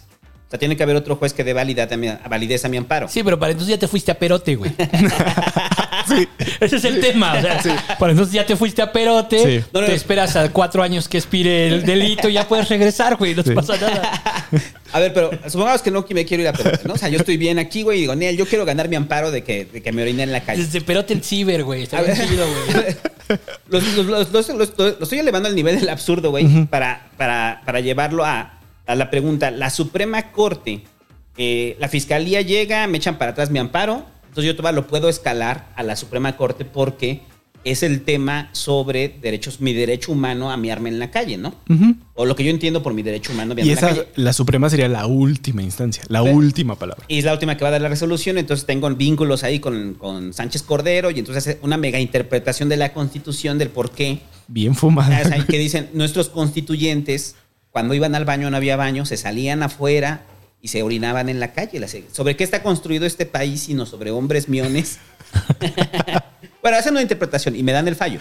Entonces a lo que voy es que cuando ya llega a la última instancia, por eso decimos ya es irrevocable y en ese momento inapelable y en ese momento tienen que acatar. ya no hay delito que perseguir, se me queda, quedo completamente exonerado de mearme en la calle, pero sobre ese proceso. Si me vuelvo a mear en la calle, me pueden levantar de nuevo otro proceso, ¿no? O sea, porque quedo ex- exonerado sobre eso, sobre ese proceso. A menos de que lleguen cinco güeyes miones y que también ganen el amparo, ya que se genera jurisprudencia y tienen que legislar a mi favor para que esté permitido a nivel nacional mearse en la calle, ¿no? Exacto. No mames, que ya le entendí todo, güey. Ya ven cinco podcasts del buen soñador y ya soy un pinche verga, güey, abogado. Mañana me voy a litigar. Ahora, ahora, ahora, ahora déjame Ah, poner. no, no, no, para terminar. Este. No, es que, no, es que mamada, el punto güey. es mearse en la calle. No, a- no, ya para terminar, güey, que es la pregunta que te iba a hecho, que te había hecho hace rato. Esto también lo meto en el terreno del absurdo, porque entonces, ¿cuáles son los temas que le competen a la Suprema Corte? Porque decías que la Suprema Corte no puede estar eh, resolviendo sobre todo, güey. O sea, no va a estar resolviendo sobre un señor pelón mión que quiere que no le multen por mearse en la calle. ¿Sobre qué sí resuelve la Suprema Corte? Mm. Y sobre qué sí escalan los casos, ¿no? Porque entonces pareciera que la Suprema Corte va a revisar cada uno de los casos que se logren escalar hasta ahí. Sería ¿no? imposible. No, Sí, no, o sea, no, es sí, sí, imposible. o sea, entonces, ¿cuáles son los temas de prioridad y los casos de prioridad Que decíamos, de en la lo, Suprema ele- Corte? en lo electoral todos los casos terminan en el tribunal. en la sala superior. Bueno, el, eh, la Suprema resuelve lo que se conoce como los medios de control constitucional. Ajá. Los medios de control constitucional son la defensa de la Constitución, o sea, tal cual, ¿no? Es defender la Constitución. Que normas generales y actos de autoridad no contravengan lo que dice la Constitución. ¿no? O sea, que el legislativo no cree leyes contra la Constitución, este transitorio de la ley orgánica, te estoy viendo a ti. Eh, este, o decretos que opaquen, que oculten información. Decreto contra las construcciones importantes de este sexenio, te estoy viendo a ti, Ajá. ¿no? Y eh, los, los juicios de amparo cuando sean sobre temas relevantes. Y eh, Pero, pero- pero temas relevantes, ¿qué es un tema relevante? O sea. O sea, eh, ahí es cuando, a ver, nada más es, es- pero es pregunta. Ajá. O sea, es cuando dicen, la Suprema Corte decidió atraer el caso. Cuando dicen, decidió atraer, atraerlo, es porque la Suprema Corte está considerando que en ese momento es relevante es correcto. para el interés nacional. Sí. Cuando la ponderación de derechos, cuando tengan que estudiar, ¿qué está primero? ¿La libertad o el derecho de tránsito? Ujú. Cuando tengan que, que hacer ese tipo de análisis y el, los, los colegiados o los de distritos estén quedando cortos, Ajá.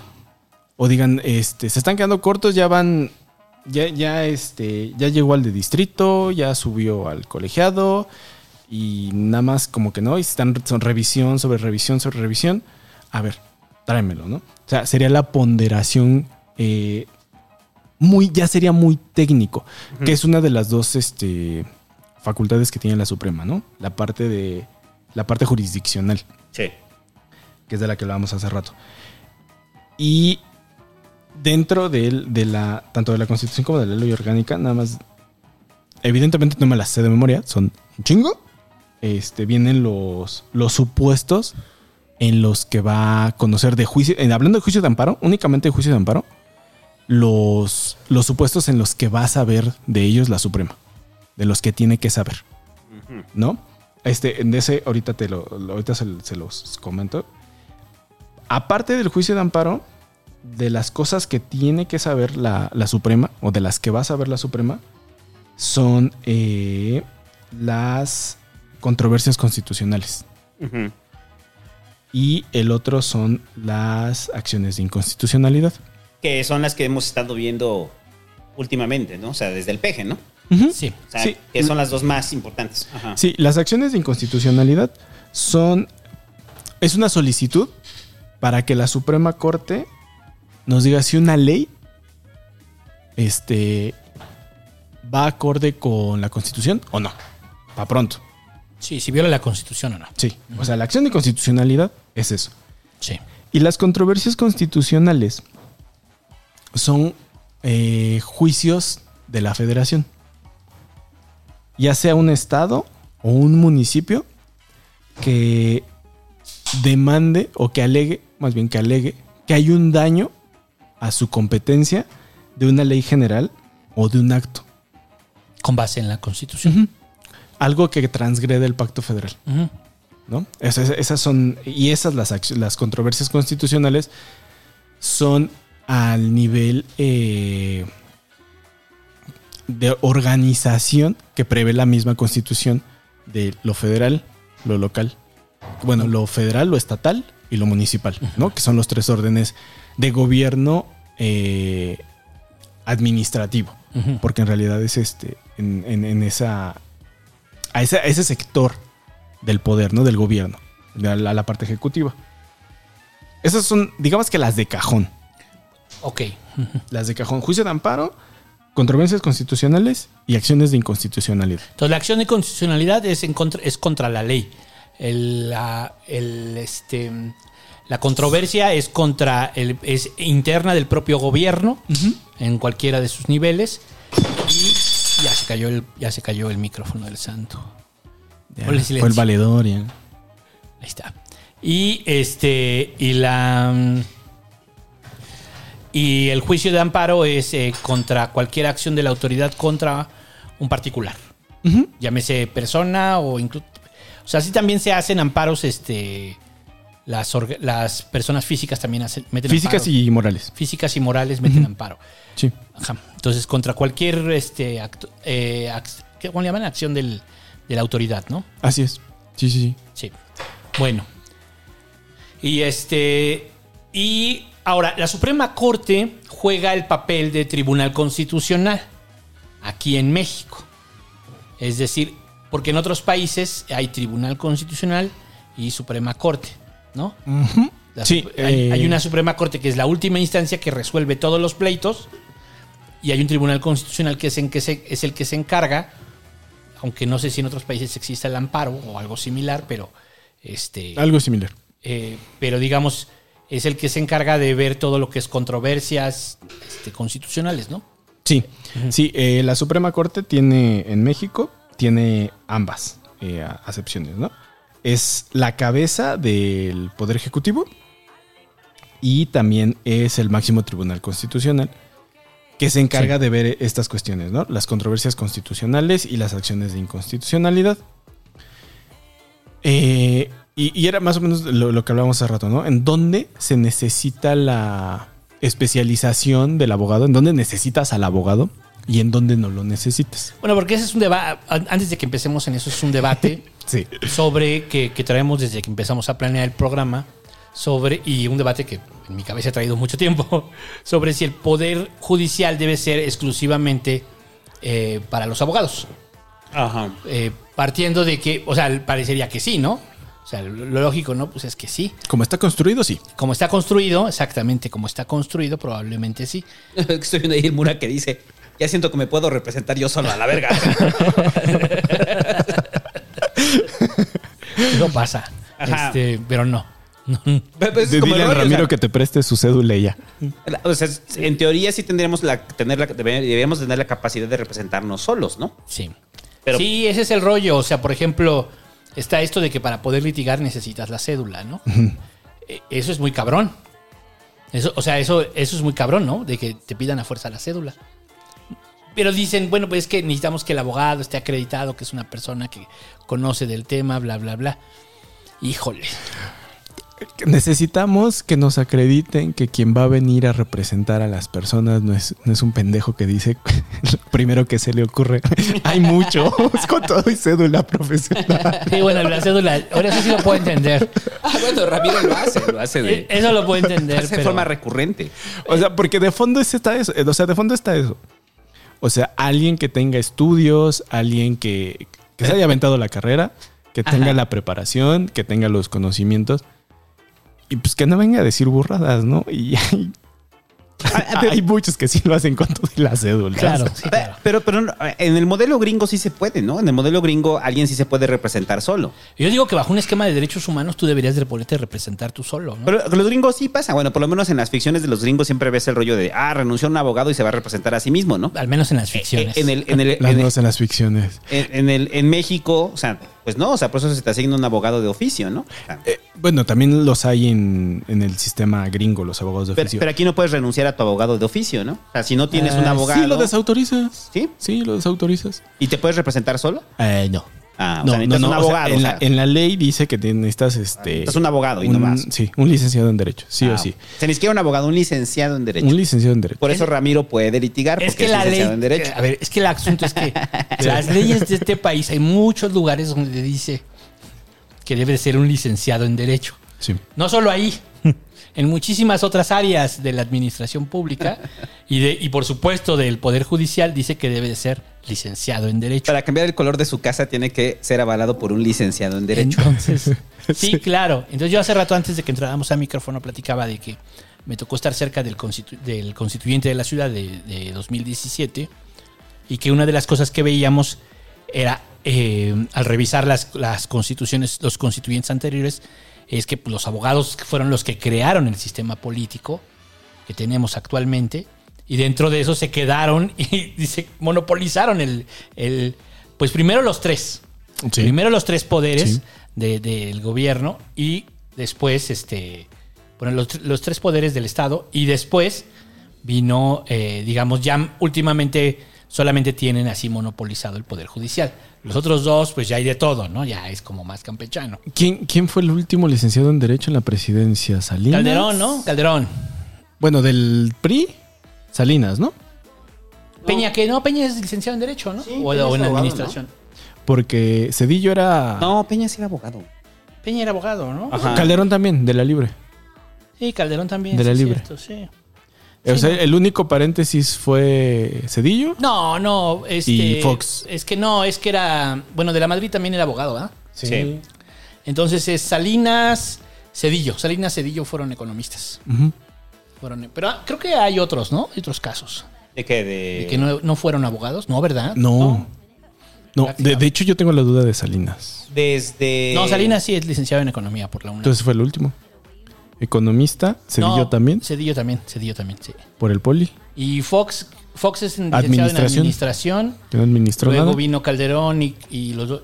Desde los generales, güey. Sí, yo No, creo no, o sea, de los de generales. Alemán también fue abogado. Sí, yo, yo creo que a partir de los civilistas todos fueron abogados. Ajá. Sí, todos los este, civiles con, en la presidencia ya fueron abogados. Entonces, pues también tenían el poder ejecutivo, al menos la cabeza, pero es importante la cabeza, en donde fueron siempre abogados, ¿no? Lo que pasa es que, por ejemplo, ya de la Madrid sí era abogado, pero era más economista. O sea, era, era los dos. Ajá. Era los dos y, era, y era más economista. ¿no? Entonces, el periodo neoliberal fue donde, digamos, los economistas y Fox, como administrador de empresas, fueron los que administraron. Entonces, el PG será el primer eh, este, ¿Politólogo? politólogo. Ajá. Sí, ¿verdad? Sí. Licenciado en ciencias Licenciado en. Ciencia Política y Administración Pública, porque recordemos que en la UNAM son las dos por uno. Ajá, sí. No, no, no, no propiamente politólogo. Licenciado en Ciencias Políticas y, Político, bueno. Pero es otra historia. Sí. Pero de carrera, licenciado en Ciencias Políticas y Administración Pública, sí. Híjole. Sí, pero incluso eh, es injusto eh, la comparación de, de lo que pasa en Estados Unidos con lo que pasa aquí en México en términos legales, porque son sistemas jurídicos diferentes, Ujú. Muy diferentes, muy, muy diferentes. La manera en que está estructurado el estadounidense y la manera en que está estructurado el nuestro, o sea, son porque hay leyes, porque hay abogados, porque hay este O sea, el, esque- ejecutivo, el esqueleto ejecutivo. se parece, ¿no? Sí, Al final lo copiamos de allá.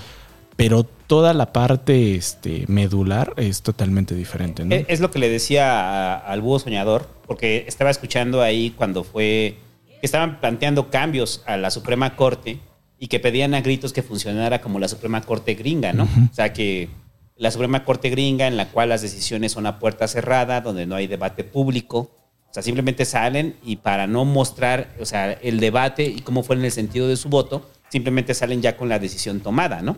Sí. Y aquí no, aquí son abiertos por completo, ¿no? Que hay otro, también otros cambios, con ahorita que ya vamos con los ministros, este, que aunque calcamos el modelo, en el caso de nosotros los ministros son por 15 años, ¿no? Aquí se transmite en streaming. ¿Qué? Aquí, los, Aquí aquí, sí. aquí todo se Mm. transmite por streaming. Y hay mucha banda que no Sí. quiere eso, porque entonces, eh, o sea, sienten que está la presión de al momento de que sale la transmisión pública, o sea, de que tienen que quedar bien con los actores políticos, en este caso con el presidente. Entonces quisieran que fuera puerta cerrada para que no mostraran, o sea, para lo único que dijeran fuera el sentido de su voto y salieran ya con la decisión planchada a la Suprema Corte. Eh, eh, digo, eso, por eso decía que es como el esqueleto, pero hay otros cambios dentro del, del sistema gringo, aunque lo calcamos, como el asunto de que allá los ministros son eh, de por vida, ¿no? O sea, son Sí. hasta que se mueran. Sí. Sí, lo que se calcó del, del gringo fue la organización, el sistema federalista. El sistema federalista fue. Cuando no éramos una federación. Veníamos de ser una colonia. Ajá. O sea, si hay algo a lo que estamos acostumbrados en México es a ser centralistas. Y tenemos un federalismo centralizado. O sea, la historia no la hemos podido negar, ¿no? Es que nosotros éramos una colonia, ellos eran 13. Sí. Ajá. O sea, eran 13 colonias. Sí, tenía, se- tenía más lógica el sistema federal Allá. allá. a ellos, a nosotros, ¿no? Porque, eh, bueno, al final nuestro sistema jurídico es este, es el que el, el llamado escrito, la codificación. ¿no? Por eso tenemos códigos para todo. Sí. Digo, también allá, ¿no? Pero, o sea, aquí sí lo tenemos este, en papel, ¿no? Pero siempre ha sido, ¿no? O sea, en la historia de, de lo que hoy conocemos México, pero también en la prehistoria, pues, o sea, desde la colonia para acá, siempre ha sido el tema de los abogados. Han sido quienes han llevado la batuta en cómo se organiza el Estado. Sí, sí, porque además eh, pues es un asunto europeo. Es un asunto europeo. O sea, nos llega por, por España, nos llega vía la corona. Y si, ha- si algo hay en Roma, es abogados. Claro, claro. O sea, si, si hay algo hay en Roma es abogados y, y de ahí viene, viene directito este, lo, que, lo que nos deja, nos deja España en cuanto a organización. Y que en los, este, ¿cómo se llaman estos? Los de las misiones que llegaron este, de la Iglesia Católica este pues traían eh, una ¿cuál era la de los frailes? Ajá, que, que traían los franciscanos y los dominicos. Ajá, que traían este toda la, la- la parte legal re- romana, ¿no? Sí, sí. Y bueno, ya después cuando nos decidimos hacer, y bueno, cuando viene lo de la independencia, porque hay, hay una discusión al respecto de qué tipo de, cómo tendríamos que organizarnos. Y una de las, por supuesto, el tema de la, del imperio, pues era perfectamente normal para la idiosincrasia, ¿no? Yo sé que muchos odian a Iturbide, pero así de que, maldito, se volvió emperador. O sea, piensan que es Palpatine. ¿no? O sea, piensan que es Palpatine, güey, así de que se volvió emperador, maldito traidor. No, güey, o sea, era normal hacer un imperio. era, era el- era la lógica, era el, Era el normal. impulso güey, que traías. Sí, era, era normal. O sea, no es una monarquía, pero es un imperio y un güey dirige todo. Pero bueno, ya después se, se cayó en que íbamos a tener un sistema presidencialista y copiado del gringo. Y que quién sabe si pues realmente es lo que necesitamos, ¿no? O sea, es como en ese momento no se planteó porque es lo que había, pero en este momento ya hay otras opciones, lo vemos en otros países, ¿no? Entonces Sí. la, la forma de organización del Estado, pues sí es presidencialista, está muy sustentada en la técnica del derecho, este, y ese es un problema. Sí. Yo sí creo en el Estado de Derecho y sí creo en la cultura de la legalidad. Creo que todo mundo deberíamos estar como muy, eh, mm, pues, ¿cómo decirlo? En- en- en- muy enterados de las leyes, muy enterados de los juicios, de que, es- cómo funciona. Creo que sí, o sea, en cultura de la legalidad sí creo en ello, pero no que sea la técnica la que defina el, el- Todo, el- ¿no? el- el cargo, la Todo, verdad, o sea, sí. y entonces cuando tú lo ves dices, ah, caray, el poder, el poder judicial está lleno de abogados y a lo mejor no tendría que ser así, ¿no? O sea, simplemente toda la parte administrativa, toda la parte administrativa son abogados. Es que, a ver, el que, el que saca las copias es abogado. El que, el que lleva, el que lleva este, el secretario es abogado. El, el de la ventanilla es abogado. Todos son por- abogados. O sea, tienen, tienen cooptado el sistema, ¿no? Los únicos que no son abogados son los de vigilancia.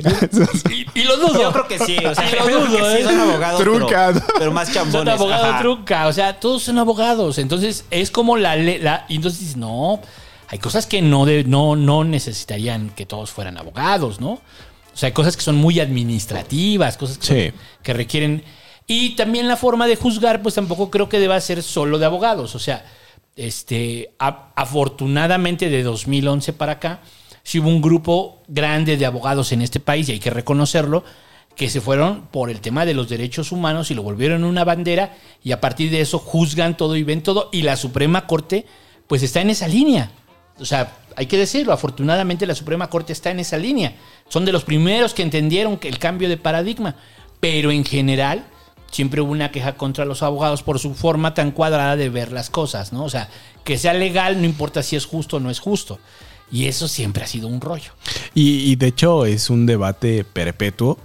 Yo creo que hasta la fecha lo deben de tener en, en las escuelas este, de, de derecho. ¿La justicia existe? ¿Existe la justicia? Muchos, eh, muchos dentro de la carrera entran y, este, y lo que dicen es que no es que yo estoy estudiando derecho, yo vine a estudiar derecho porque quiero que se haga justicia, ¿no? Y digo, en, en la facultad de derecho son muy cabrones y muchos maestros y se reían a carcajada suelta, ¿no? Y ya después le decían, joven, la justicia no existe. Existe la equidad, ¿no? La justicia no existe. Y ese es un, ese es un debate que está ahí. Posiciones van, posiciones vienen. De si la justicia existe o no existe. O si nada más, o si existe, el darle a cada quien lo que le corresponde. Lo que le toca, ¿no? El concepto más básico de justicia. Sí, bueno, pero eh, eh, eh, ese yo creo que es un gran tema. O sea, el tema de que el Poder Judicial esté cooptado por abogados por un lado y por el otro, el que todo el Poder Judicial sea mm, eh, muy de una élite. ¿no? Ya, no, Sí. ya no necesariamente los abogados, sino los abogados que se dedican al Poder Judicial, esta élite que existe. Y muchos, eh, digamos, eh, ministros de la Suprema Corte, pues tienen carreras judiciales, este... Sí, o sea, como, como Olga, ¿no? Como Olga. O sea, o sea, prácticamente extensas. creces dentro del Poder Ajá, Judicial. sacaban copias, ya eran abogados. O sea, en serio, pues es que ese es el rollo. Sí. Eh, hay- así- muchos empezaron así en esa Pero, pero- élite. pero tú crees que está mal, o sea, o sea, más allá de la figura de la élite, o sea, hay una profesionalización en el sistema judicial. Entonces, eh, uno pensaría que los ministros que llegan ahí, pues son los más capacitados, ¿no? O sea, de una larga carrera en el Poder Judicial. En el caso O sea, de la o sea, yo no lo veo Corte, mal. O de la sí, Suprema sí, de la Corte. Suprema Corte. No, y, y No, yo creo la- que- co- cómo iría escalando con, Yo creo que con sí las áreas debería, regionales. No, yo creo que sí debería haber otros perfiles, ¿eh? En caso de las... Sí, por O sea, supuesto. más allá de la carrera eh, No, pero ahí tienes el asesor. Es como el legislador. El legislador, en teoría, en principio tendría que ser abogado porque va a reformar la ley, la va a estudiar y la va a reformar y la va, etcétera. Eso ya no pasa. Sí, no, ¿Qui- no. ¿Quién lo hace? Bueno, el asesor. no, Los tienen asesores abogados Ajá. o que, o que le arrastran bien el lápiz a la ley porque ni siquiera. Sí, la que, la, sea, la que lo conocen. por ejemplo, el FER. O sea, el FER es un gran, un gran este, asesor legislativo y no es abogado. ¿no? Sí. O sea, y, hemos conocido muchos diputados que son muy buenos y no son abogados. Entonces yo creo que sí tendría que haber empezarse a flexibilizar el tema en la parte del poder judicial. Sí, en, re- Pero en en realidad. ciertos espacios. No lo sé. O sea, el- No lo sé. o sea, ya, o sea, es, que, el- eh, es que yo lo veo como distinto. O sea, en la parte del legislativo. En el parte del, legislativo, o sea, tomando el caso del FER, ¿no? O sea, le conoce al proceso parlamentario y eso le permite, eh, o sea, es- estirar la, el lápiz, bueno, o sacar el lápiz y presentar buenas iniciativas, ¿no? Sin necesidad de ser abogado. Pero es porque está atendiendo a la realidad. Y en el caso del, del Poder Judicial están atendiendo a la Constitución. Ajá. O sea, a es- la parte- son, son cosas distintas, O ¿no? sea, O sea, yo, yo creo que ahí eh, era, que era lo que platicábamos eh, antes de, de encender los micrófonos. Eh, en la parte jurisdiccional, o sea, toda la parte que implica impartir justicia, que es el estudio de lo que vienen las leyes, de lo que vienen los códigos, del propio procedimiento ju- eh, jurídico, sí tiene que haber una, una carrera judicial, ¿no? Sí tiene que haber un licenciado en Derecho. En la parte del Tribunal Constitucional, eh, en donde lo que hay que revisar es si la ley o las competencias van en la línea de lo que dice la Constitución, creo que ahí podríamos omitir que sean abogados. Porque el texto constitucional ahí está. Con sus cosas, pero es claro, con unas comillas gigantes, enormes. Hay párrafos de la Constitución que están pésimamente escritos, pésimamente redactados, pero bueno, en términos generales podrías entender qué quiere decir y cuál es el sentido. O sea, creo que a lo mejor en las funciones de Tribunal Constitucional sí podríamos estar eh, pidiendo perfiles de psicólogos, de economistas, de administradores, de- porque se trata de ver qué dice la Constitución, ¿no? Y si la Constitución, como la tenemos, eh, está diseñada para abogados, hacemos otra, no hay bronca. O sea, y creo, a reserva de que este, de que alguien del gremio me escuche o algún constitucionalista me escuche, creo que necesitamos, ya necesitamos un constituyente. O sea, creo que ya necesitamos otro un constituyente para crear un nuevo pacto social. Sí. Pero, eh, ya- digo, ya no es el 2005, el 2007, en donde este, todavía el doctor Carpizo alcanzó a publicar que solo necesitaba unos aj- 15, aj- 15 ajustes. Y la constitución seguía el día, ¿no? No, creo que hay muchas cosas que ya, ya tenemos que meter y algunas que tenemos que revisar, ¿no? De cómo está la estructura del Estado, ya las tenemos que cambiar. Pero creo que en esa parte de las funciones del Tribunal Constitucional, creo que sí podríamos separar. Pero esa es la otra. Hay que separar. O sea, habría que quitarle las funciones de Tribunal Constitucional a la Suprema Corte. Y yo no los veo haciéndolo. Es que también yo creo que tiene que ver con la especialización de los de, de diversos temas, ¿no? O sea, eh, ¿quiénes son los jueces en lo penal? Pues licenciados en derecho que interpretan la ley o no. Pero a partir de eso, pues mucha gente pues no acreditó las pruebas, está en la cárcel. Sé que es un tema de, de llevar la ley a rajatabla, ¿no? Pero ahora vamos a poner otro ejemplo. Eh, digamos, un, un juicio en. Un juicio en este. en materia agraria. Híjole. O sea, ¿de verdad se lo vamos a dejar a un licenciado en Derecho que resuelva un juicio en materia agraria? Bueno, pues sí, pues así pasa. Así es como sucede actualmente. Pero no necesariamente tiene todos los conocimientos. O sea, creo que la, los- la cantidad de problemas que se llevan ante la ley, la cantidad de problemas por, la- por las cuales hay juicios, es tan diversa como las- la propia sociedad. Sí. Y seamos honestos, los jueces, o sea, no lo revisan, lo hacen sus asesores. Igual que... El secretario de acuerdos, Lo sí. hacen. Y ellos sí son licenciados en Derecho y sí le entienden bien y ven que no tengan ningún problema. Sí. O sea, así como rompimos en el, en el Poder Ejecutivo, rompimos el, el- el paradigma del abogado y lo hemos roto en el Poder Legislativo, creo que se puede romper en el Judicial sin problema. Porque para eso hay especialistas, para eso hay asesores que lo hacen y lo hacen bien, que llevan toda la vida haciéndolo, toda la vida haciéndolo. O sea, los secretarios de acuerdos ya, ¿cuántos años tendrán? El más chavito tiene 20 años en, la, en el tema, ¿no? Sí, eh, ah, digo, a la hora de ver cómo funciona el Poder Judicial por dentro, o sea, cómo funciona la impartición de justicia dentro, pues sí, como en todos lados te encuentras de todo, ¿no? Te encuentras magistrados que verdaderamente estudian los asuntos, que saben que están en sus mesas, que saben qué es lo que están resolviendo sus secretarios de acuerdos, y hay otros que no tienen ni idea de lo que están firmando. Exacto. O sea, sí los hay.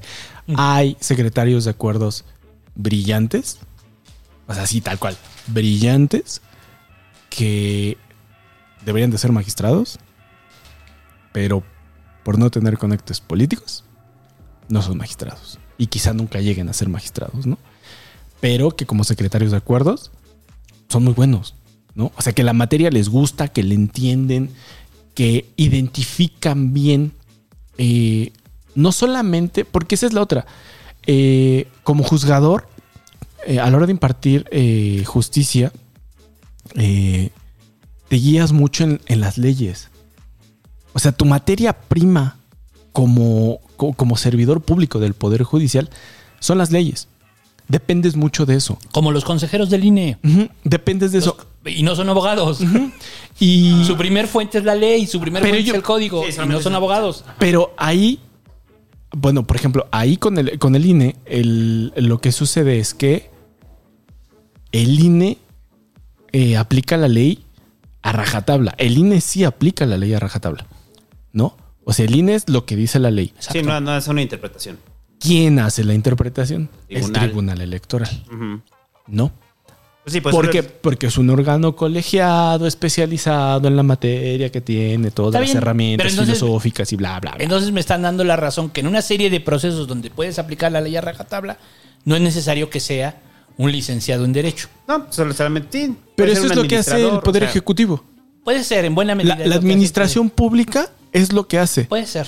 Por eso, eh, en, en la materia administrativa, cuando una autoridad te impone una multa, lo que haces es ir a recurrirla o ir a quejarte al, al tribunal administrativo. Porque lo que necesitas es que te den la interpretación de lo que hizo él. Él aplicó la, él hizo lo que tenía que hacer. Él aplicó la legislación a rajatabla. Pero así como él la aplicó, tú consideras que no es justo. Ajá. Tú consideras que no va. Entonces, ¿qué necesitas? Alguien que sí la sepa interpretar. Bueno, alguien que esté facultado para interpretarla. Alguien a quien sí la dejen interpretarla, que es el tribunal administrativo. Entonces, el tribunal administrativo ya dice, ¿qué crees? ¿Tu multa? Por lo que haya sido IMSS, ISTE, pensiones, comunicaciones y transportes, lo que sea. ¿Qué crees está bien? Entonces, pues te jodes y pagas, ¿no? Recurres, te vas al, al, de circuito, y puede pasar lo que sea, ¿no? Ya puede ser distinto. Pero, eh, o sea, el tema es quién tiene la facultad de eh, interpretar la ley. Y al menos en el sistema que tenemos, los únicos que se considera que tienen las herramientas necesarias para hacer la interpretación de la ley, pues son los licenciados en Derecho. Por la parte técnica, Claro. ¿no? Es, que- es que sí estoy de acuerdo, o sea, con lo que dice el búho. O sea, una cosa es la interpretación y otra cosa es eh, La aplicación. la aplicación de la ley. Entonces, cuando, o sea, por eso si el INE no tiene capacidad de hacer interpretación y solamente aplica, pues ahí no. Y, y muchas dependencias lo hacen, ¿no? O sea, a nivel de secretarías, simplemente. Pero sí interpreta. que- Pero sí interpreta. O sea, en, en principio. cuando no les conviene. O sea, No, cuando tienen sí que darle el brinco, tienen que, que tienen que interpretar. Te la interpreta que hay votaciones. Ajá. La interpreta que hay votaciones para, para dirimir ciertos temas. Y la interpretación de la ley ahí está. ¿La está violando o no la está violando? Y van pasando cada uno. Bueno, pero los ellos no son los que determinan si la están violando o no. Si de repente llegan y lo señalan, ahí los tribunales son los que tendrían que determinar si No, lo están- o sea, después pasa al Tu tribunal. función es aplicarla, nada Después más. pasa al tribunal, pero hay votación, o sea, hay una discusión en el centro sobre la aplicación de la ley y cómo la interpreta cada uno. Y hay una votación al respecto para tomar una decisión. Ah, sí. No todas, por supuesto. Bueno, sí, más bien, de hecho todas, pero siempre es con base en la ley. Que, que eso, pues sí, sí, sí. Bueno, que al final eso es lo que termina siendo la Suprema Corte. Y que en realidad es el, ese- La interpretación ese- de la ley de cada ministro, ya. Ese es el, esa es la función del poder ejecu- del poder judicial. Sí. sí. Interpretar la ley. Pero yo creo que, yo creo que al- valdría la pena ver en qué países este, el poder judicial no está solo conformado por abogados, si es que existe eso. Ajá, sí es que ¿Te existe. imaginas un mundo sin abogados? Todos saltando, agarrándose de las manos en un día el mundo sin abogados. La víbora, víbora. Sí.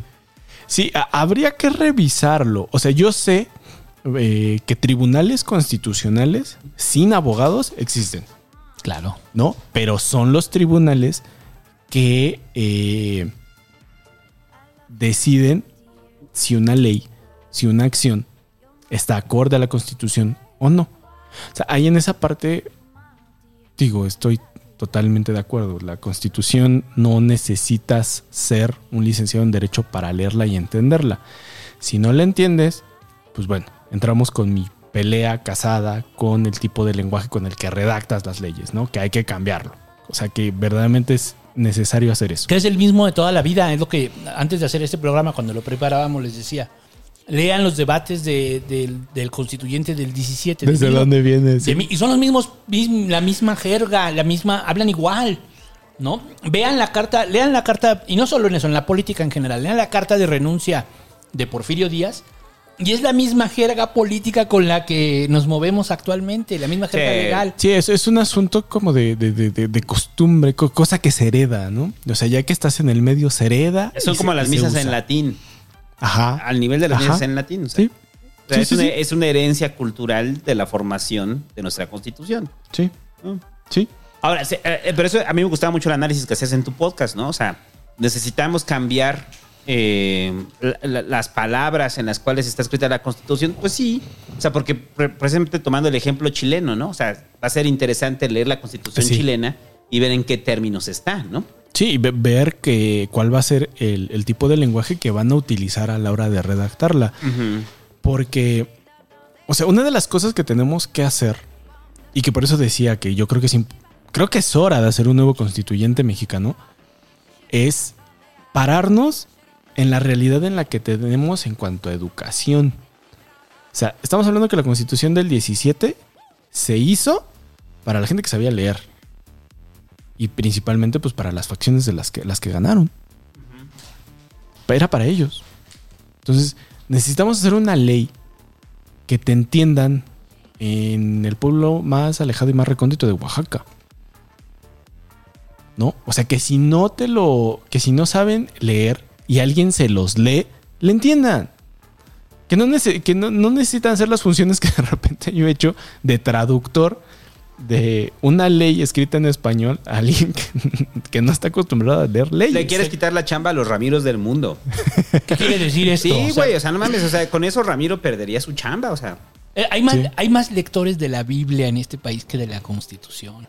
Y la Biblia está bien difícil de entender, güey. Y la entienden más. Y la entienden más. O sea, hay más, hay más dedicación a eso, a, leer la Biblia por parte de nuestra sociedad, que a leer la puta Constitución. Bueno, es que es más fácil entender un cuento. La fantasía. Bueno, eso sí. Bueno, la constitución también es mucho Bueno, cuento y fantasía. escribamos, es- escribamos la constitución en forma de cuentos, güey. Imaginemos este- que vivimos en un país de igualdad, Ajá. de oportunidades económicas para todos. Bueno, entonces para cerrar, para darle cierre a esto, este, y con la Suprema Corte, porque no hemos hablado de cómo se compone la Suprema Corte. Y creo que estuvo chido porque abarcamos todo en lo general. Y ahorita ya nada más punteamos sobre las dudas que quedaban, ¿no? Claro. O sea, entonces, Sí. eh, o sea, porque el, el búho soñador traía el rollo este de por qué no se cambió el asunto de los ocho votos, ¿no? Ajá. O sea, porque pareciera que eh, serían mayorías simples las que se necesitan eh, en las decisiones de la Suprema Corte. O sea, son 11 ministros, se requerirían 6 votos, pero no se requieren 6 votos, se requieren 8 votos. Ajá. Se Entonces- requieren ocho. Entonces, bueno, pero primero este, vamos, ¿cómo se eligen los ministros? Y después, eh, ¿cómo funcionan las votaciones de los ministros? Porque muchos también salen muy enojados con cuando salen resoluciones de la Suprema Corte y sin entender cómo funciona el proceso de decisión de voto de la Suprema Corte, ¿no? Sí, sí. Y, y mira, si quieres, primero vemos qué se necesita para ser un ministro Ajá. de la Suprema Corte, ¿no? El artículo 95 de la Constitución dice que primero, como todo, hay que ser ciudadano por nacimiento en pleno ejercicio de derechos políticos y civiles, es decir, pues que no estés en el bote, Ajá. ¿no? Para pronto. O que no hayas enfrentado un proceso, ¿no? Sí. Eh, tener cuando menos 35 años cumplidos el día de la designación. O sea, si usted tiene 34, no puede ser ministro. Ya se la peló. Y poseer el día de la designación una antigüedad mínima de 10 años, título profesional de licenciado en Derecho, expedido por autoridad o institución legalmente facultada para o sea, ello. la de la, la de la Universidad de la, de la Comunicación Campus Meto Chabacano no me No, sirve no, para... No, no no me creo. sirve. No. O sea, porque también ya abrieron derecho ahí. O sea, ya no solamente puedes estudiar cine, ya puedes estudiar derecho. Si, si- si no tiene el reconocimiento de la SEP, no. Ah, ok. No, ok. no, no. Ajá. Eh, gozar de buena reputación, no haber sido condenado por delito que amerite pena corporal de más de un año de prisión. O sea que si te encierran seis meses, todavía entras. Ajá. Pero si se tratara de robo, fraude, falsificación, abuso de confianza y otro que lastime seriamente la buena fama. Es que, ¿qué es eso de la buena fama? O sea, cuando dicen tener buena fama, o sea... Hay una canción de reggaetón que se llama Mala Fama, ¿no? Algo así. No, no lo ubico. Algo así. No, no me suena eso de buena fama, mala fama. Ajá, o sea, por qué. ¿qué es tener mala fama, güey? O sea... Mm, Sí, el que dice, eh, ¿qué? Abuso de confianza y otro que lastime seriamente la buena fama en el concepto público. o sea, tus vecinos deben decir que eres a toda madre. Ajá, si te agarraste viendo, si te agarraron viendo en la calle, güey, Sí, y sí, la sí. gente se enojó mucho porque te estás viendo en la calle, probablemente no vas a poder ser ministro. O sea, si eres borracho de esos que echa pleito, Ujú. no puedes Sí, ser no, ministro. no pero puedes. si es de esos borrachos que no hace ruido, Ajá, no que- importa que seas alcohólico. Que llora en soledad. Ajá. Ya valiste, Ramiro, es muy pinche escandaloso. Inhabilitará para el cargo cualquiera que haya sido la pena, ¿no? Bueno, de lo Ajá. de fraude, falsificación y bla. El otro, haber residido en el país durante los dos años anteriores al día siguiente de la designación. O sea, tienes que haber vivido dos años antes de que te digan que eres ministro. Y finalmente no haber sido secretario de Estado, fiscal general de la República, senador, diputado, ni titular del Poder Ejecutivo de alguna entidad federativa durante el año previo al día de tu designación. Ah, pero no al revés. O sea, ahí pensando en doña Olga, ¿no? Ajá, ah, pero no, es que todo lo que dijiste sí ya lo fue Olga. ¿no? Bueno, no, diputado no. Presidente no. No, pero dice durante el año previo. O sea, de todos modos te dan un año de gracia. O sea, tienes un año, o sea, aunque haya sido. Ah, bueno, pues sí, porque Medina Mora fue diputado. Ajá. Pero para ser diputado, no para ser ministro. Ujú. O sea, esto es para poder ser ministro. No debiste de haber sido eh, senador, fiscal, secretario de Estado, diputado federal, ni presidente. Ajá. O bueno, es- ni este gobernador de algún estado. Lo cual es una mamada. ¿Qué? ¿Que no puedan? O sea, un año. No, debería- pierdes contactos en un año. Yo, o sea, debería ser más tiempo, debería ser cinco años, una cosa así. O sea, Ajá. donde tengas roto el conflicto de interés inmediato. Sí, Porque, un o año sea- todavía está caliente. O sea, ese es el problema. O sea, como gobernador, ¿cuánto, ¿cuántos negocios pudiste haber hecho y luego ya tienes los favores políticos suficientes para convertirte en juez de la, bueno, ministro de la Suprema Corte? Y, hablando de este rollo de, de apropiarse los licenciados en Derecho de, de este, del sistema, después de, de estas este, fracciones, al final viene un último párrafo en el artículo 95 y dice, los nombramientos de los ministros deberán recaer preferentemente, preferentemente, entre aquellas personas que hayan servido con eficiencia, capacidad y probidad en la impartición de justicia o que se hayan distinguido por su honorabilidad, competencia y antecedentes profesionales en el ejercicio de la actividad jurídica. ¿Qué? O sea, tendrías que haber salido en la portada de la revista El Abogado, güey. O sea, si no saliste ahí, no puedes aspirar a ser ministro. Ah, pues sí. Si no pasaste por el Instituto de Investigaciones Jurídicas de la UNAM, no puedes. Yo digo que es un tema de élite. ¿eh? ¿Qué? ¿Los ministros? Sí, como, o sea, sí, como, estoy de acuerdo. como de estoy muchos, como de muchos otros temas, Eh, como, o sea, como la sí. política en general, como los que están en el poder legislativo, son élites. Ajá. Sí, porque además... Y que en- se conocen entre ellos. Pero esta es más reducida. Ajá. Sí, porque además... pode- Porque el primer filtro es que seas licenciado en Derecho. Después, el que conozcas a mucha gente, ¿no? Sí. Y después, además de que conozcas, o sea, que tengas, no necesariamente que seas bueno, pero que dentro del ámbito jurídico, pues sepas hacer política. No, o sea, todavía más complicado, ¿no? Y este, pero pues es, pues, o sea, sí, que es como lo tenemos diseñado ahorita, ¿no? O sea, tal cual como lo tenemos diseñado ahorita. Pero bueno, esos eran los requisitos, ¿no? Lo que se necesita para, para poder ser ministro. Ya que te eligieron como ministro, para designar quién va a ser ministro, el presidente propone una terna al Senado. Una terna de tres. Eh, Sí, una terna de tres. Es que, es que es un chiste histórico del Pasquín, o sea, Los integrantes de la, de la terna terna, de cinco. De 10, güey. De De La terna de 10. güey. Una terna de. Así dijo el santo, una terna de 10. O sea, no se quejen de Peña o Fox, de verlos al santo, güey. Terna de 10, güey. No, ese nunca lo voy a olvidar. Ajá, bueno, síguelo. güey. ¿Para qué quieren saber la diferencia entre derecho natural y positivo? No chinguen. Este, perdón. Son clases de derecho, mañana tienen examen, güey. O sea, Es que mañana tengo examen, güey. Examen. Se, se los dije, se los dije, no sé si en el primero o en el segundo capítulo. Eso no les interesa. Eso es bien específico. Pero bueno. eh, lo, bueno, se presenta al Senado. Y estos van a elegir a uno. ¿Qué, cuánta, ¿Cuánta población del Senado se necesita? Las dos terceras partes de los que hayan ido. O sea, nada más de los que hayan ido. Y para eso, para designarlos tienen 30 días. Si no eligen, el presidente escoge uno de esa terna. Día 31 no lo eligen, el presidente elige quién. Ahora, si la terna es rechazada, el presidente presenta otra. Ajá. Y si esa también es rechazada, los manda a la chingada al presidente y él Y elige elige- uno. de Sí, esos. sí, sí. O sea. Eso, eso fue lo que pasó en la última, ¿no? O sea, No, estábamos en ese proceso y no llegamos, ¿no? Sí, no, no llegamos a que el presidente simplemente eligió y ya, ¿verdad? Pero estábamos ya en esa lógica. Ajá. Sí. Y eh, bueno, así se hace con 11. ¿No?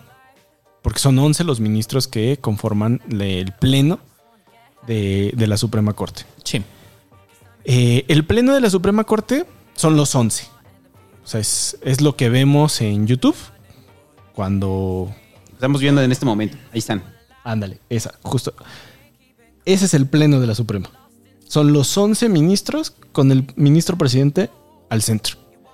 Al ministro presidente se lo eligen cada cuatro años. Y lo elige el pleno de entre sus miembros. ¿Sale? Sí. Se pueden, eh, se pueden reelegir, pero se tienen que esperar cuatro años. Ok. O sea, no, puede ser hay- al inmediato No hay siguiente. reelección directa. Sí, se es lo que trataban de cambiar con la, ¿Y cuánto dura la su- reforma judicial. ¿Cuánto dura su periodo? ¿Quedamos? Cuatro años. No, de en general, de como De los ministros. ministros. 15. 15. Hasta 15, hasta 15 años. ¿No? Y bye. Sí, digo, porque puede renunciar antes, pues. Sí, Sí. 15 y bye. Sí. Sí. Y bueno, de esos 11 ministros, 5 se van a ir a la primera sala y los otros 5 se van a ir a la segunda sala. La primera sala ve asuntos civiles y penales. Y la segunda sala ve asuntos administrativos y laborales. El ministro de la Suprema, el presidente ministro, no pertenece a alguna de las salas. Pues porque tiene que presidir el Consejo de la Judicatura Federal.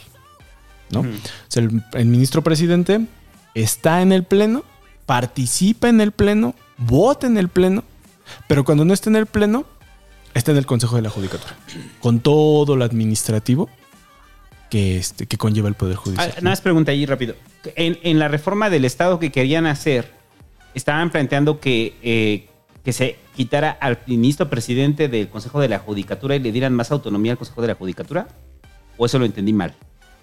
No, no lo recuerdo. O sea, porque había una iniciativa de reforma del Estado en la cual querían hacer a un lado, o sea, su participación en la, en- en la judicatura.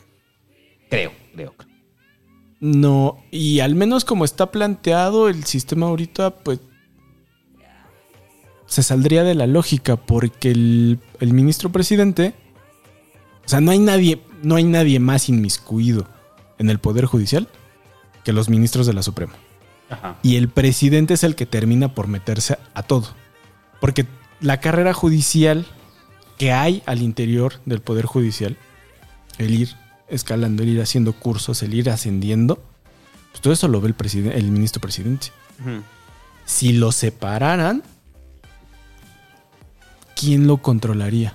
¿Quién si no es el propio, este, si no es el propio poder? Porque al final el, el Consejo de la Judicatura es quien ve, sí ve disciplina, ve eh, faltas administrativas, pero es él también el que trata de nutrir sus propias este, fuerzas básicas, digamos. ¿no? Sí. Es el que planea cada cuánto se va a hacer un concurso para secretario de acuerdos, para este actuario, ¿no? O sea, es lo, lo- es este lo que va viendo, es el que va administrando el presupuesto, es el que va decidiendo eh, cómo vamos a dividir El territorio de la- del país para mejor impartir justicia. En cuántos circulitos lo cerramos y quién va a decidir en esos circulitos, ¿no?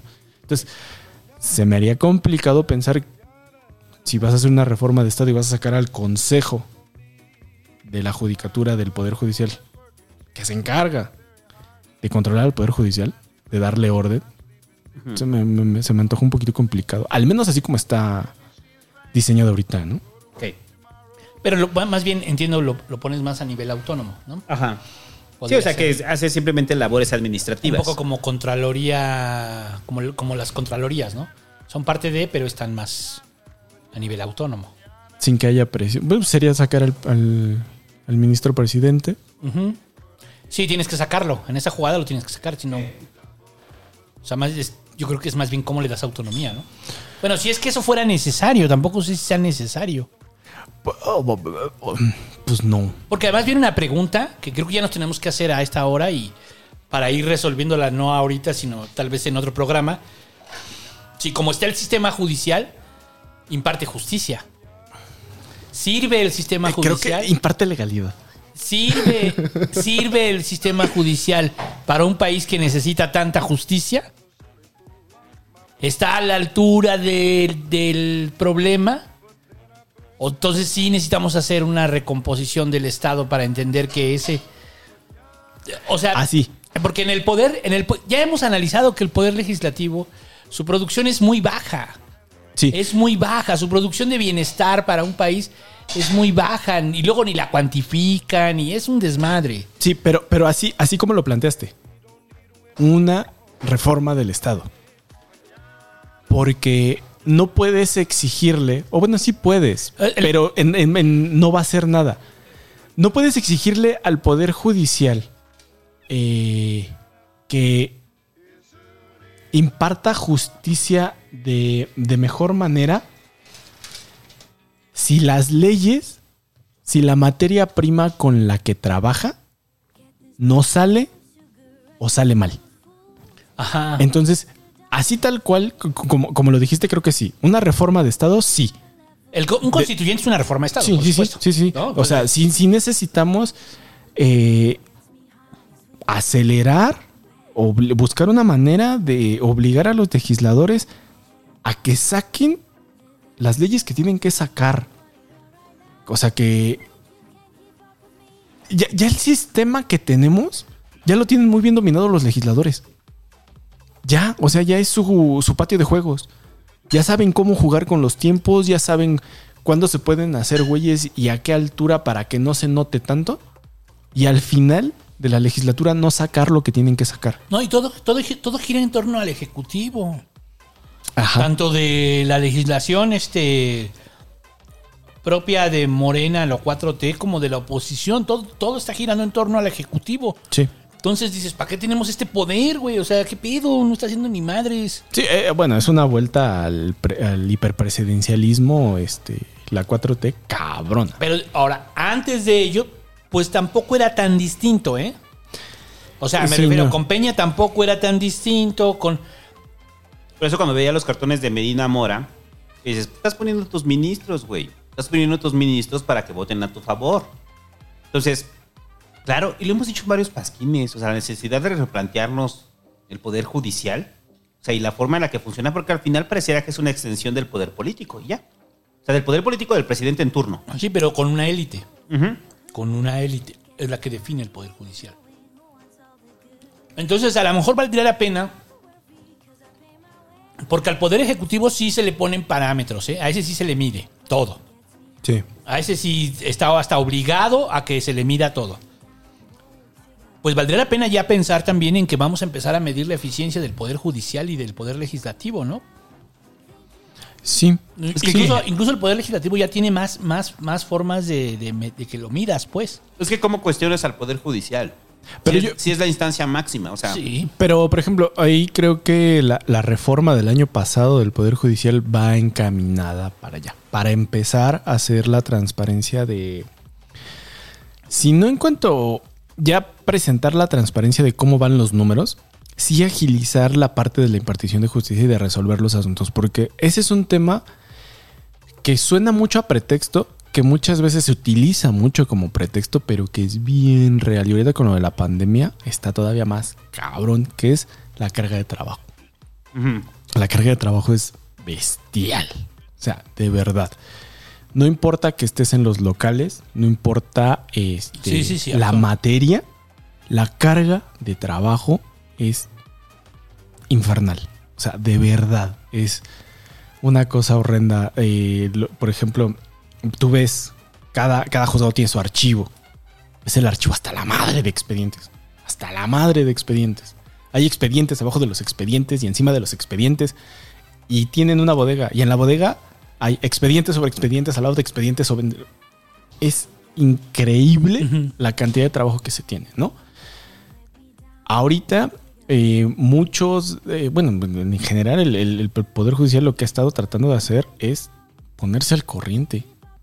Pero hay juzgados que tienen eh, promociones del 17, del 18 expedientes que no han podido darle continuidad al procedimiento porque llegó la pandemia y todo lo del 20 se les acumuló. Todo lo del 21 se les acumuló. A lo mejor si hubiera personas con una visión distinta, que no fueran abogados, ya habrían sabido resolver el problema de la carga de trabajo. Digo, A ver, pero en ese caso... a con lo el- mejor se me ocurre que una mente que... Que, que tengas un administrador. un ahí. enfoque distinto. Que te asignen tu- tus cinco expedientes en media ya. hora, tus cinco Que en, te me- ponga en otra metas, media. que te ponga en otra dinámica. Y No, entonces- pues para eso tienes a los magistrados que te ponen metas. Pero Claro. como se les hincha la gana. A ver, pero no prescriben. O sea, el hecho de que esté en el, el proceso. O sea, ¿cuánto tiempo es lo máximo que pueden tener una carpeta ahí? Sin atender. Hay carpetas del 2017, por ejemplo, en el administrativo, ¿no? Y, y, por ejemplo, ¿cuáles son las carpetas que dan el brinco, no? O sea, ahí también ya hablamos de influyentismo, ¿no? O sea, es como en el caso del, del asunto de Hertz, ¿no? O sea, ¿por qué permiten que brinque eso? Pues porque hay influencia, porque es gente que tiene varo y tiene relaciones, ¿no? Sí, digo, Para que de- sea atendido de inmediata, bueno, no de inmediato, pero en medio año se le dio, se llegó a la Suprema Corte, ¿no? Sí, no, Hay ahí, casos ahí que no van a llegar a la Suprema Corte en 3, 4 años, ¿no? no, y allí eh, también, por eso, todo el año pasado y este decían, bueno, ya está la... ¿Cuándo se presentó la controversia de inconstitucionalidad de la ley eléctrica? De la ley de la industria eléctrica. Hace como dos meses, ¿no? Más o menos. No, la, la inconstitucionalidad Ah, no. fue del año pasado. Sí. O sea, se tardó como nueve meses en llegar En al pleno.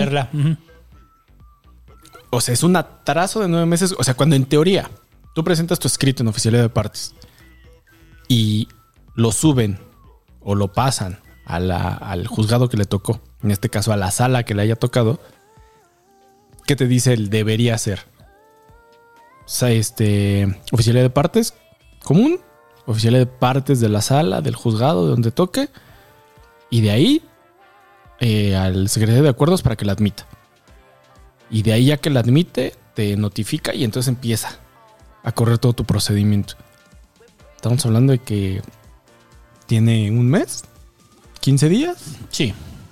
Y pasaron nueve meses para que pudieran llegar a la parte de la, de la sentencia. Ujú. O sea, estamos hablando de un... Ok, pongamos que se pusieron a trabajar en ella hace seis meses. O sea, estamos hablando de un atraso de la Suprema Corte de Justicia de seis meses.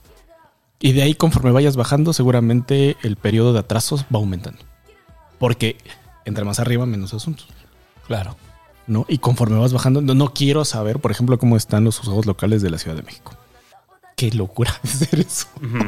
Qué locura. Si es que la pandemia también sí le metieron freno de mano. Sí, o sea, de por sí el, el poder judi- eh, judicial, la, la, este, local, federal, ha presentado un atraso. O sea, yo me acuerdo que 2010 pedíamos una diligencia. Sí. En Niños Héroes. En mayo. No. Ah, sí, en mayo. Nos la daban hasta septiembre. Porque ya se cruzaban las vacaciones de verano. Pero aunque se cruzaran las vacaciones de verano, pues tendría que ser en agosto regresando, pues nos la aventaban hasta septiembre. O sea, ya estamos hablando de Mm. 3, 4 meses en que te aventaban. Y cuando estás en noviembre, a principios de noviembre, ya te comienzan a dar citas para enero. Porque ya se vienen las vacaciones. También ahí juega mucho en que sí hay mucho servidor público dentro de los tribunales locales. Que como ya viene el fin de año, ya empiezan a aventar todo para el año que entra. Es, es un sistema estructural, sí, pero también es un sistema mucho de vicios de quienes están adentro. De, de, sí- de sí sacarle al trabajo. ¿No? Y también hay mucha gente dentro de los tribunales que de su jornada de trabajo, un buen porcentaje echen del chisme. También. ¿No? Entonces, si es un asunto estructural, sí necesitamos una Pero reforma como- de Estado. Pero como en otras áreas será. De la vida. O sea, como los programadores o como los... O más. O le huevonean más. Híjole. Pero no es que lo que le huevonean, pareciera como que simplemente es engorroso, ¿no? No, no, no, pero... O sea, lo que está diciendo es que Pero, sí hay, pero es que es a la, a la. Yo creo que, que al, a, hay lo un mejor- a la- sector que le huevonea, pues. a las fallas de, que, que- que tiene el propio sistema A eso le sumas esta parte del... Ahorita, le sumas la parte de la pandemia. Y además le sumas la parte de estar de huevón de unas partes de, lo- de los tribunales. O sea, solamente retrasas más, ¿no? Solamente retrasas más ese trabajo que tendría que salir de forma rápida y expedita, como lo dice la Constitución. Pero también es que somos un chingo. O es que esa es también la otra. En términos de población, somos un chingo. Y, y en- hubo, hubo un periodo en el que se traían el debate de si se había, era necesario abrir más juzgados, de si que entonces había que acrecentar la burocracia del Poder Judicial, es ya sea local o federal. Yo no sé si esa sería la, la solución si no cambias eh, la organización de este, del Estado. Y porque pues, al, al cambiar la organización del Estado tienes que trastocar la parte de las leyes, o sea, tener mejores leyes, que se produzcan mejores leyes y también que la propia estructura del Poder Judicial sea mejor.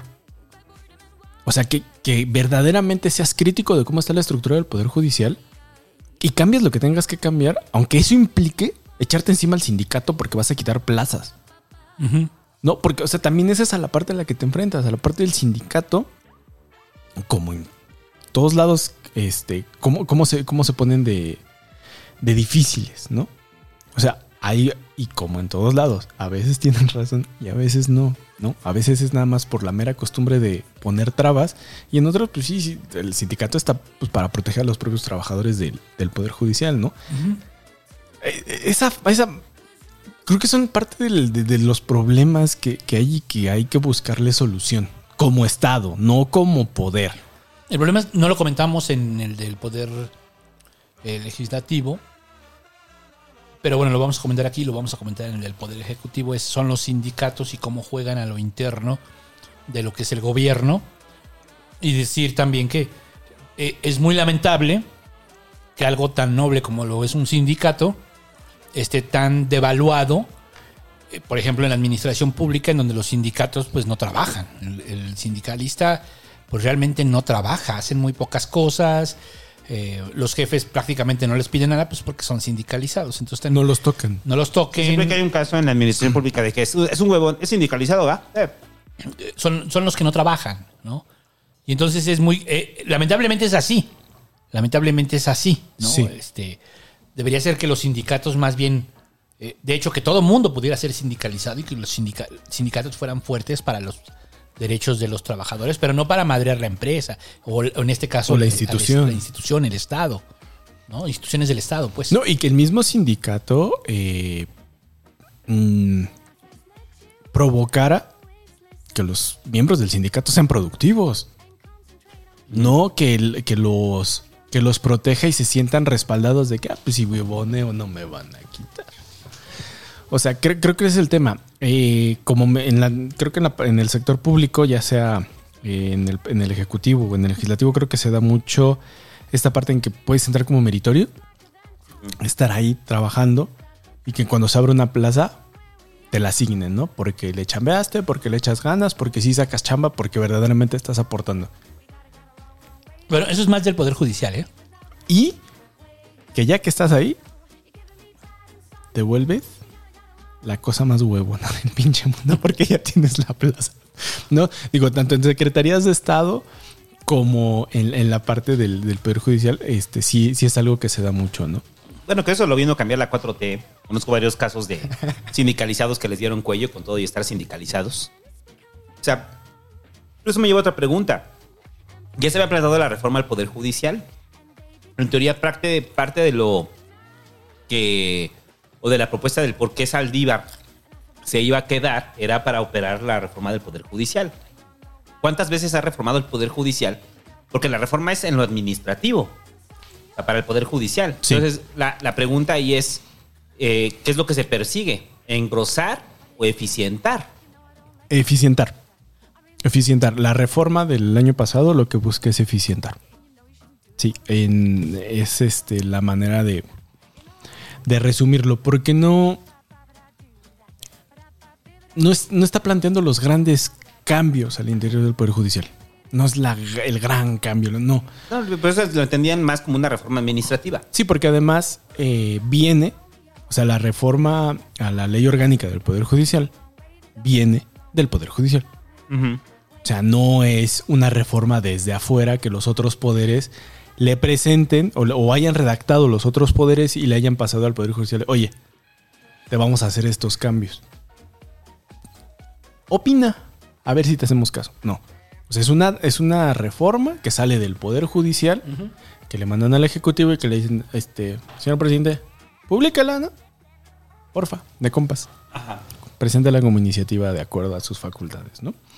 Y entonces ahí el PG ya dice, ah, Saldívar me cae bien, este, se va a quedar otra vez. Él es el que tiene que sacar adelante la reforma porque nadie más puede. Es en el que confía, ¿no? Más bien, es lo que él, él ha manifestado. ¿no? Ese es en el que confío.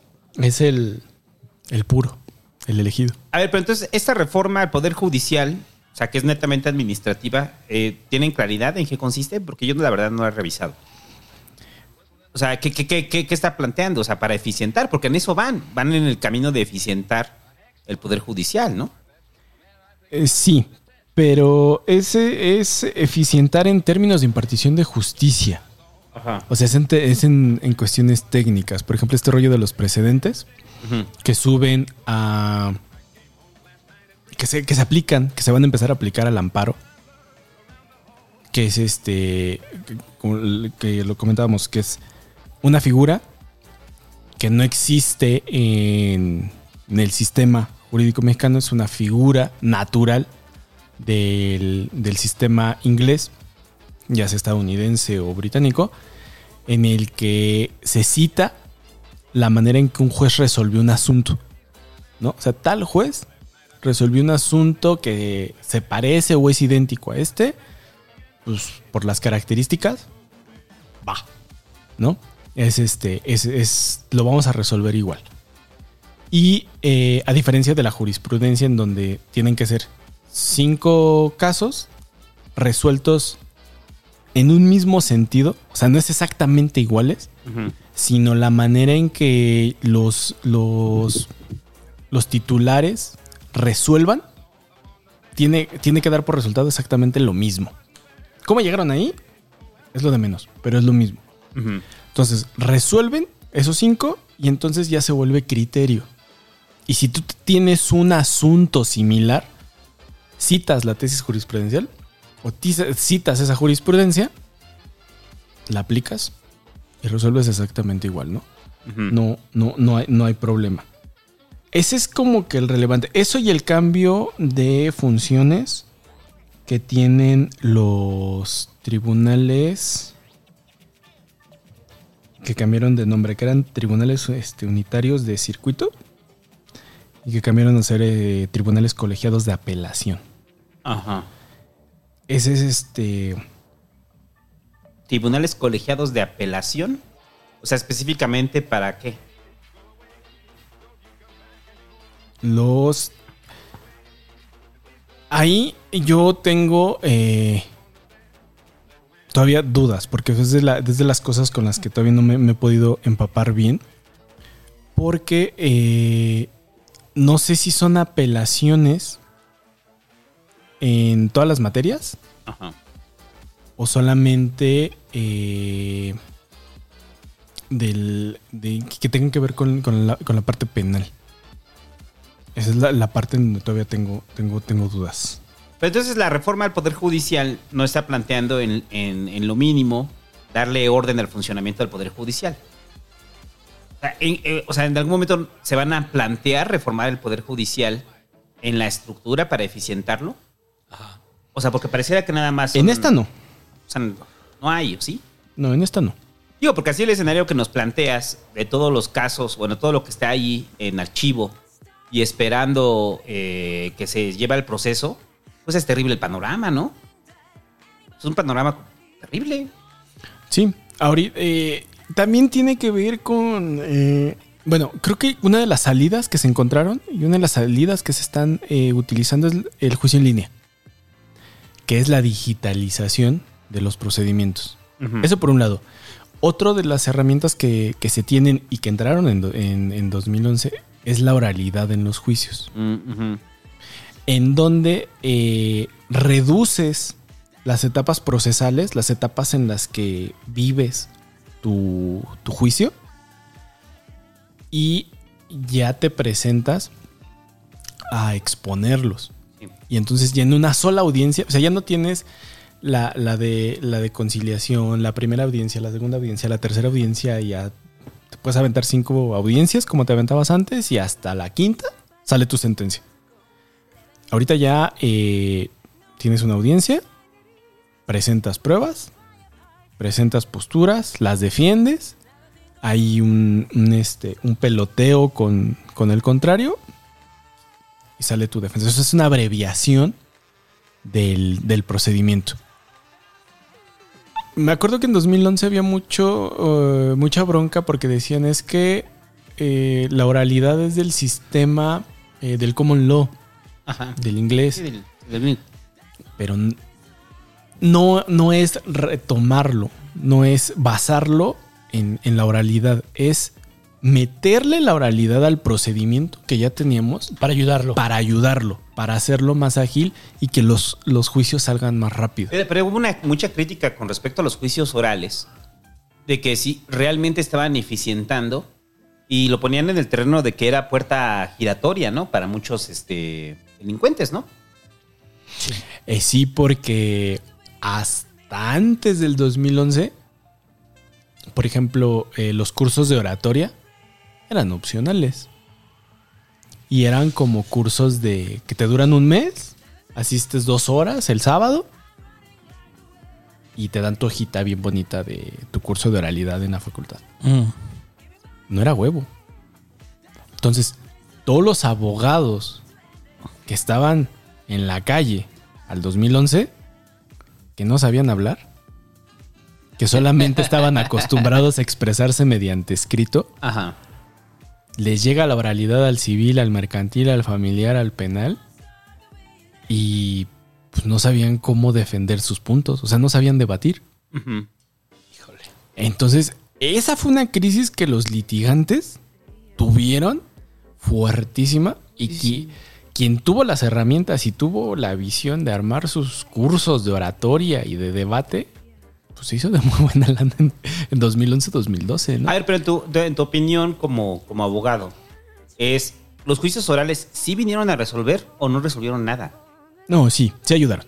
O sea, No, a lo mejor no es la ayuda que, que se esperaba. Vamos a hacerlo más rápido, ¿no? O sea, no fue así como que pum, o sea, vamos a sacar el doble de juicios al año. No, pero sí ayuda. Ok, por eso en, en el caso cuando decían de lo de la puerta giratoria, simplemente era porque se aceleraban los procesos y entonces no tenías a personas esperando sentencia durante muchísimos años, porque la- la- los juicios orales permitieron que se resolviera, pero resolvían para la parte contraria, ¿no? O sea, contrataban un buen abogado y a través del juicio oral salía libre, ¿no? Sí. Sí, que el que estaba preparado, el que tenía las mejores herramientas, era el que ganaba, ¿no? Hay, hay, hay muchos videos de terror de esa época en donde ves a los litigantes comparecer y dices, ay, güey. ¿Que no saben hablar? Sí, que se, que se traban, que cantinflean, que este, te dicen lo mismo pero diferente, pero eh, así y no salen de la idea y no saben cómo rematarla, no saben cómo cerrarla, que no tienen eh, el suficiente vocabulario. Pues que ve la ley y el orden, chingada. En eso se hubiera resumido, ¿no? Todo el mundo pensaba eso, que con los juicios orales iba a ser la ley y el orden. Yo sí me imaginaba así a los abogados acá, en debates y pones el canal judicial. Ah, va a estar bueno, mira, van a, van a, van a juzgar a una persona y acá. O sea, se pone chido, se puede hacer hasta un buen reality, pero no. Pues que ves que, que al final eh, Televisa en sus novelas, el tipo de justicia que te presentaba era ese. Ajá. Ay, es cierto. O sea, era, pues porque ese es el que vende, ese es el show, ese es el bueno. ¿Cómo te van a presentar el que vas? Dejas tu promoción, te vas y regresas tres días después a ver qué te contesta el juzgado. Pues no. Oigan, ¿cómo va? No, pues fíjese, joven, que ya lo analizamos y en este momento el secretario de acuerdos ahí lo tiene, ya, ya- Lo- lo está estudiando. Está estudiando y bueno, pues. Pues desde eso luego de Televisa presenta. Una hora, güey, de eso, una hora del resolutivo. O, o que te iban a enseñar que llegabas y pedías tu oficio y este, señorita, este, ¿ti- ¿tiene, ¿tiene mi oficio? Ahí no vende. ¿De cuál? ¿De qué? No, este, vine y... No, todavía no lo tengo. Oiga, pero le traje este perfume, mire, para que me ayude. Ah, déjeme, lo reviso. Si, a- si acaso los careos, ¿no? Era lo único divertido, pues. Ajá, o sea, Los careos es lo único que vale la pena. Sí, sí, sí. sí. Sí, claro. Pero bueno, este. ¿Hay que ampliar el juicio oral? O sea, ¿tú crees que debería ampliar la, la importancia del juicio oral? O estamos. Porque además en Estados Unidos está el tema del el jurado y eso. Aquí no, o sea, nada más es el No, eh, en Estados Unidos el jurado es la parte de la población. Sí. En México pueblo. es el Ministerio Público. O sea, el Ministerio Público representa eh, A la gente. a la sociedad. ¿No? Sí. Entonces, este. Digo. O sea, la- tienes las. Las este. Las partes diferentes, pero las tienes, ¿no? Mm. O sea, y el Ministerio Público está en lo penal, ¿no? Que son las partes este, agra- agraviosas, graves, que le pueden importar a la sociedad. Ahí está el Ministerio Público, ¿no? Delitos, eh, que es la parte de penal, también en, lo- en- en los delitos fiscales. Ahí también está el Ministerio Público, ¿no? En el juicio de amparo se le da vista al Ministerio Público, porque ya pasa a ser un tema de la federación. ¿no? Este, o sea, ahí está. Eh, pues ya se cumplieron 10 años de... Bueno, ta- bueno, también esa es la otra. O sea, fue en 2011, pero era 2012 y yo... Hubo demandas que, que ya teníamos que presentar en teoría con el sistema oral y que a la mera este era, no, este, vamos a presentarla en tradicional porque pues, todavía no abren los, los juicios orales, ¿no? O sea, No. sí, en, do- en 2011 sale, pero la implementación, lo que se tardó el Poder Judicial local o La, la logística, ¿no? en, en ponerlo, eh, ese ya es otro cuento, ¿no? O sea, pero ya, ya se acercan los 10 años, ya se van a acercar yo creo que las evaluaciones de cuál ha sido el impacto de, de la oralidad en los juicios en el sistema este, jurídico mexicano, ¿no? Y ya debe de haber por ahí alguno que otro en la doctrina este, haciendo una- un análisis de cuál es el impacto. Que deben de venir precisamente de algún juez Ya, ya- que ya lo que, que lo vivió, ¿no? Sí, y que ya- ya lo ve. No, y, y- y des- ahorita precisamente que decías de los 10 años, ha habido mucho, o sea, los medios sobre todo, hacen una recopilación de lo que pasó después de 10 años de la implementación de los juicios orales, ¿no? Las estadísticas, Y, sí. y el balance es, pues sí, se ha eficientado, ¿no? Sí. Pero el rollo es, la crítica es sobre los resultados que ha traído, ¿no? Y, y en algún momento se planteará que el Poder Judicial sea. termine con esta gran. El gran problema de que la justicia solo es para los que tienen dinero. Porque ese es el rollo, ¿no? O sea. Si tú eres pobre, no tienes para amparos, no tienes para abogado, no tienes un buen abogado que haga un buen juicio oral porque no se pagó su curso con los de la ley y el orden, qué sé yo. ¿no? Pero al final eres pobre, te chingas. O sea, si eres pobre y, te- y la justicia va sobre ti, te chingas y, y vas a dar a la cárcel. ¿No? Pero O sea, ahí- las cárceles están llenas de pobres. Entonces, Sí. y ese tendría que ser el planteamiento de qué pedo con el poder judicial ahí, ¿no?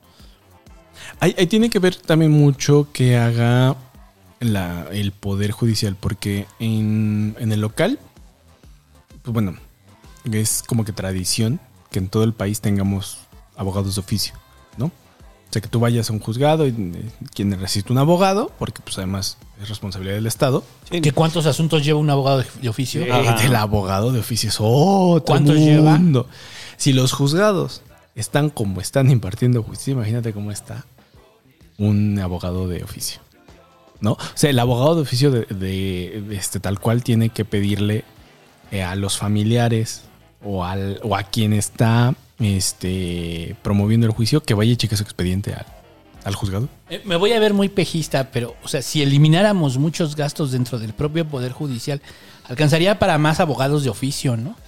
Digo, por ejemplo, pues. Podríamos empezar por, ejemplo, pagarles mejor a los que están. pagarles mejor. O sea, que se vuelve. No, que además que se vuelve algo. O sea, por eso digo, dentro del Poder Judicial, pues sí debería haber un planteamiento sobre. Oye, cabrón, al final la justicia solo es para los que tienen dinero. sí, sí.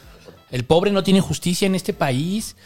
Y entonces dices, el abogado de oficio debería, estar, debería ser algo a- que aspires. O sea, que se peleen las pinches plazas, güey.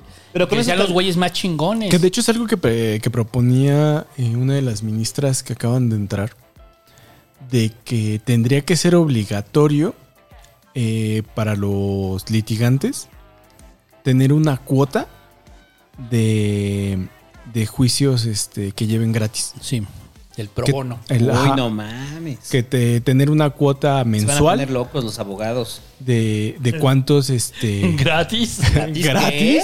¿Qué? ¿Gratis qué? Sí, sí, eh, lo estaba diciendo, lo dijo en una conferencia hace dos semanas, yo creo. Eh, decía que, que deberían de los litigantes tener una, una cuota de, de juicios pro bono.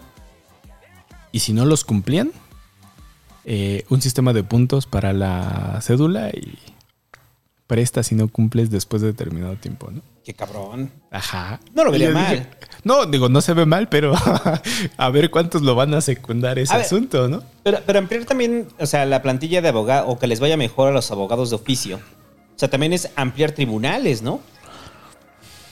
O sea, se- sí sería engrosar el poder judicial. No necesariamente, o sea, O sea, podemos salir con lo que tenemos. o sea, el tema es que el abogado de oficio tiene 10.000 temas, ¿no? Tiene 10.000 asuntos. No es el mejor abogado, o sea, porque les pagan un sueldo chiquito, entonces pues, se convierte en una opción para muchos de, pues, es lo que hay, Ajá. es lo que hay. Esa, es Saúl, buen hombre. Ajá. Sí, porque si no, el otro son la. eh, como en la Ciudad de México, que lo mencionamos en la, en la cápsula de alimentos, que puedes ir y tramitarlo eh, como si tramitaras el acta de nacimiento. Puedes ir a, a este Niños Héroes y tramitar tu, este, tu juicio de pensión alimenticia. Y sale. O sea, no necesitas el abogado. O sea, vas, lo tramitas y pasa directo y lo hace el Poder Judicial solo, ¿no? Pero eso es, en, eso es en Ciudad de México. Eso es algo que implementó el Poder Judicial de la Ciudad de México. Y creo que... Pero es que ahí le damos la razón al búho, ¿no? De, Ajá. de- de que no, Sí, o sea, o sea, ese- no necesitas sí. un abogado para eso, necesitas a alguien que simplemente acate la ley. ya. Sí, que justamente era, era, lo, era, era lo que iba. O sea, depende mucho de las decisiones que tome el Poder Judicial. A lo mejor en términos locales es más viable. Digo, finalmente ya lo hizo la Ciudad de México. En términos federales no lo sé. Ahí sí me causaría duda. Porque al final, en términos locales es primera instancia y son cosas sencillas, ¿no? O sea, determinar la pensión alimenticia eh, es de lo fácil, es de lo sencillo. Pues más o menos. Ajá, por eso digo, o sea, es de lo fácil, de lo Pero sencillo. podría haber un catálogo de cosas que, ¿Qué puedes hacer? que puedes hacer sin necesidad de estar a la espera de la respuesta del Y abogado, tener- ¿no? A lo mejor me traiciona mi, mi formación, pero tener como juzgados express que nada más hagan eso, ¿no? Pero Ah. implicaría crear más juzgados, ¿no? Pero sería así como que juzgados de ventanilla express, como en el Walmart que vas, te cobras. Yo creo que debería ser la aspiración, o sea, que cualquier, cualquier persona desde su teléfono o con presentar o hacer una llamada, meta su amparo. Eso tendría que ser la aspiración, pues. O sea, que en lugar de engrosar, los- lo resolvamos con tecnología. O sea, lo podemos resolver con tecnología. Y muy con- probablemente va a pasar. Con procedimientos. O sea, que cualquier persona diga, oye, me, me quieren, me están acusando que me robé una vaca, ¿no? Quiero meter mi amparo. Y mete su amparo y ya. Tendría que ser, ¿no? Sí, probablemente va a pasar. Al menos en Ciudad de México, en, tema administrativo, ha estado pasando. A ver, ¿no? pero aún así es engrosar el poder judicial. O sea, no solamente con personas, sino dotarlos de la tecnología para que puedan hacer su chamba. Si eso. Y eso se lo, perdón, y eso se lo presentas ahorita al peje, que está en la lógica de austeridad. O sea, no le va de- a hacer mucho sentido engrosar el poder judicial. Sí, no. No. No. Pero sí No. es necesario. Entonces, Claro. a ver, una de las conclusiones que estoy llegando ahorita, gracias a, a- a sus comentarios, es sí necesitamos engrosar el poder judicial, pero un poder judicial eh, con funciones claras, ¿no? Y abiertas a la ciudadanía. O sea, no, no tendríamos por qué tener como peros de, de engrosar el poder judicial. Pues no, A lo mejor porque no funciona. A lo mejor tendríamos que, sí, por un lado eso, pero también engrosar, pues a lo mejor también los otros, lo que hemos dicho siempre. O sea, sería engrosar a lo mejor el Poder Judicial, pero también las reglas, hacerlas más eficientes. Yo, yo digo engrosar, por ejemplo, es que me quedo pensando en las fiscalías, ¿no? Que no hemos llegado Ah, a esa ya, ya. discusión si las fiscalías son parte del, del Poder Judicial o del Poder Ejecutivo, Ah, ese, ese está. Bueno. ¿no? Pero es una discusión que hay. Entonces, este, pero bueno, podría ser las mismas fiscalías, ¿no? O sea, tendrías que engrosar las fiscalías para que entonces también haya justicia, porque ese es el problema. O sea, también las fiscalías no hacen bien su chamba porque también tienen 10 mil temas. No, y- También tienen otro- sí. otros pinches cajones llenos, todo así. Es que, por, por ejemplo, en la lógica de, de lo que vamos a hablar más adelante con lo de las fiscalías, eh, quien podría o debería, en, en- en la lógica de por qué la, la fiscalía no es parte del Poder Judicial, quien debería de, de hacer ese trabajo de representar a los ciudadanos sin costo, serían las fiscalías. Pues de representar y perseguir también a los ciudadanos. Sería la propia fiscalía. Pe- Pero, eh, al ratito que toquemos el tema. No, adelántate eh, ya expliqué- de una vez, ¿no? De una vez, De una de vez, de una vez. vez, porque está, es el, el pedo de las fiscalías es un temota. El, la, la fiscalía nace de una lógica de que representa a la ciudadanía. De hecho, eh, mucho te la presentan como que el fiscal, antes el procurador, era el abogado de la nación. Ajá. Bajo esa lógica, el abogado de la nación no puede estar dentro del Poder Judicial, que es el que resuelve el asunto. Porque el Ministerio Público es parte en un juicio. Ok, ajá. Entonces, esa es la lógica de la Fiscalía. Es el abogado del país. Es el que representa jurídicamente a la sociedad, al Estado mexicano, en los juicios en donde el Estado mexicano es parte tratados internacionales o en términos de la federación en delitos como el narcotráfico, este, desvío de fondos, este, falsificación de billetes. Son asuntos que le competen a toda la federación. ¿Quién se apersona, quién se presenta defendiendo al pueblo? El fiscal. ¿Quién persigue los delitos graves, los los que ofenden, o sea, al final el delito en sí, la fiscalía. La fiscalía es quien acusa, pero en realidad es la lectura de quien está acusando es el pueblo, es la gente, Ajá. vía su abogado, quien es abogado el fiscal. Entonces, esa es la lógica con la que nació la Procuraduría, con la que nace el Ministerio Público y con la que a su vez este, está la Fiscalía eh, General de la República. Entonces, por eso yo decía que si había alguien que tenía que representar a los ciudadanos, este, en cualquiera de, en- por ejemplo, que tuviera la- los, los abogados de oficio, pues tendría que ser la Fiscalía. Porque esta es la lógica con la que surge el Ministerio Público y la Procuraduría. Ser el representante de la gente. Entonces, ¿a, a quién le. ¿Los abogados de oficio de quién son? ¿De la fiscalía? No, está en el tribunal. Son del, son del Poder Del Judicial. Poder Judicial local. Sí. Sí, de hecho, tú vas a niños, no, no, niños héroes, no. Tú vas a, puedes ir a Juárez, 8, y pedir ahí tu, Tu abogado. abogado. de oficio para cuestiones familiares, ¿no? Y a niños héroes en los civiles. Sí, entonces, por eso decía yo, en esa, en la lógica con la que es del- se le da vida al Ministerio Público, al ex procurador, ahora fiscal, pues quien tendría que darte el abogado de oficio, pues es la fiscalía. Claro. Para todas las demás materias. O sea, que no sea un tema único de eh, delitos pena- de delitos, un asunto penal. O sea, que, o sea, si es representación, si es mi abogado, el abogado de la sociedad, el fiscal, pues que sea la parte que trabaje pro bono. Pero también es el, fi- el fiscal es el que te acusa. Ajá. O sea, está defendiendo los intereses del Estado. Ajá. Es- es Ah, no te es- acusa, está defendiendo al Estado, No, ¿no? sí, por supuesto, pero digo, eh, o sea, entonces, si está bien, entonces yo creo que los defensores de oficios tienen el Poder Judicial. Porque si el fiscal es el que te acusa, Pero es que actualmente te Es el acusa Estado. en materia, eh, un- pues en materia penal. en materia penal, Ajá. Y en las demás te tendría que defender. en las demás se tiene que defender. Porque sería un abogado que ya entra a cuestiones al derecho privado, porque digo, esa es la otra. Una cosa es el derecho público, y el derecho público es donde participa el Estado. Y otra cosa es el derecho privado, broncas entre el santo y yo, ¿no? Sí. O sea, son cuestiones diferentes. Entonces, que, el, que de la fiscalía saliera un abogado que me represente a mí, miembro de la sociedad, miembro de la población, que no tiene los recursos para representarse en problemas de derecho privado. Mm. ¿No? O sea, siguiendo la, la- la lógica de por qué no podría estar en el Poder Judicial, pues por este rollo de que pues, el Poder Judicial es el que va a resolver el asunto. Claro.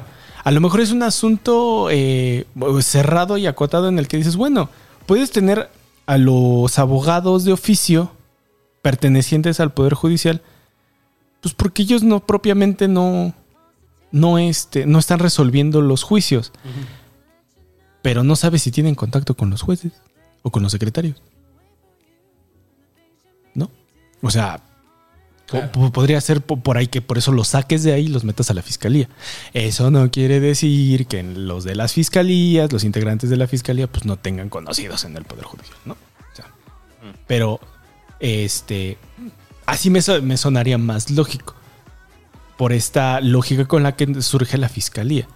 Y que en realidad con la reforma del 14, Sí. lo que se busca es la Procuraduría, que formaba parte del, eje- del, del Ejecutivo, quitársela al Ejecutivo, a- hacerlo un, organismo constitucional autónomo que no pertenece Autónomo. a ningún poder, para que entonces tenga independencia en lo que hace y no le tenga que rendir cuentas a nadie. Como actualmente lo hace Hertz.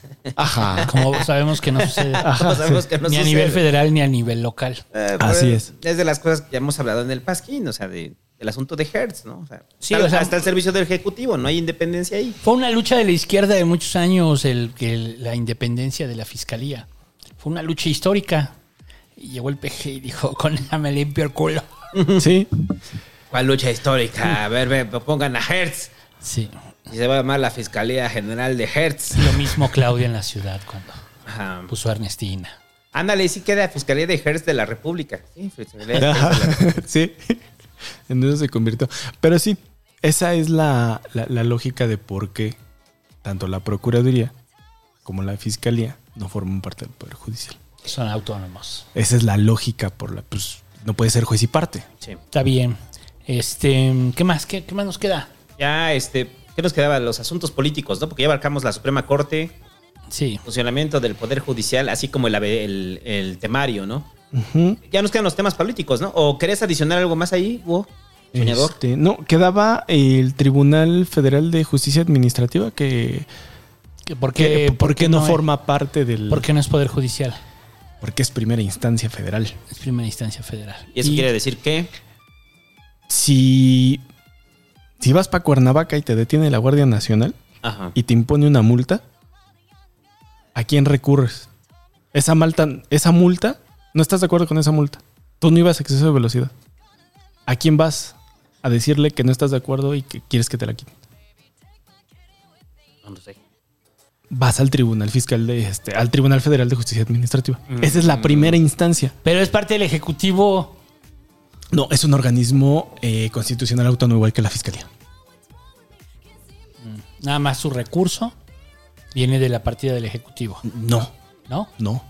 Igual que el INE, igual que O la sea, ¿es completamente Fiscalía, autónomo? es completamente autónomo. Es contra, pero es contra la autoridad. es contra los actos administrativos federales. A- actos administrativos. Porque federales. el tribunal Pero la multa tendría, vendría siendo un acto administrativo federal. es un acto de autoridad. Ah, La Guardia Nacional es autoridad federal. Entonces lo recurres con ellos. Y ya si el Tribunal eh, Federal de Justicia Administrativa te dice que no, que la multa va, tú Lo lleva a recurres. la segunda. ¿Quién es la segunda? Juzgado de distrito. Pero ¿cuál es el número uno ahí? Fiscal.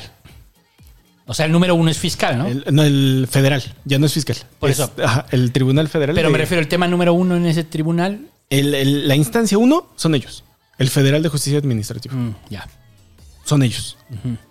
Es el juzgado. Bueno, ese es la, mm, el, el órgano jurídico de primera instancia a nivel federal. A nivel local tienes este, y de hecho ahí en Insurgentes está al lado, el Tribunal de Justicia Administrativa de la Ciudad de México. Entonces, ¿Qué es el de lo contencioso? No. no. Ahorita explicas ese. Son un chingo de tribunales. O sea, es que es lo que les digo, pero en fin. El contencioso administrativo Hay un contencioso admi- Es ese, ¿no? Conten- Contencioso administrativo, ¿no? era, es que ha cambiado de nombres, pero es el, es el mismo. Es el mismo. Es el mismo. es el de actos de autoridad del gobierno de la ciudad. Ajá, no, en. Pero ese es el local. local. Sí, que de hecho están en la misma cuadra sobre insurgentes. Ok. Al ladito está el de la El Ciudad de. México. Por si te equivocas, ya no hay pedo. Ajá, por si, por si te, te vas a quejar de la Sedubi este, al federal, te, no, no seas pendejo, es aquí al lado. Y entonces ya te vas Ah, bueno. y, y presentas en el de al lado. Sí, pero ese es el detalle. Eh, ¿cuál- ¿Dónde está la confusión? Que la creación del administrativo no viene en un artículo, viene en una fracción de las facultades que tiene el Congreso. En el artículo 73 de la Constitución están las facultades del Congreso de la Unión. ¿Quién, quién nombra que son magistrados, no? ¿Quién nombra a los magistrados?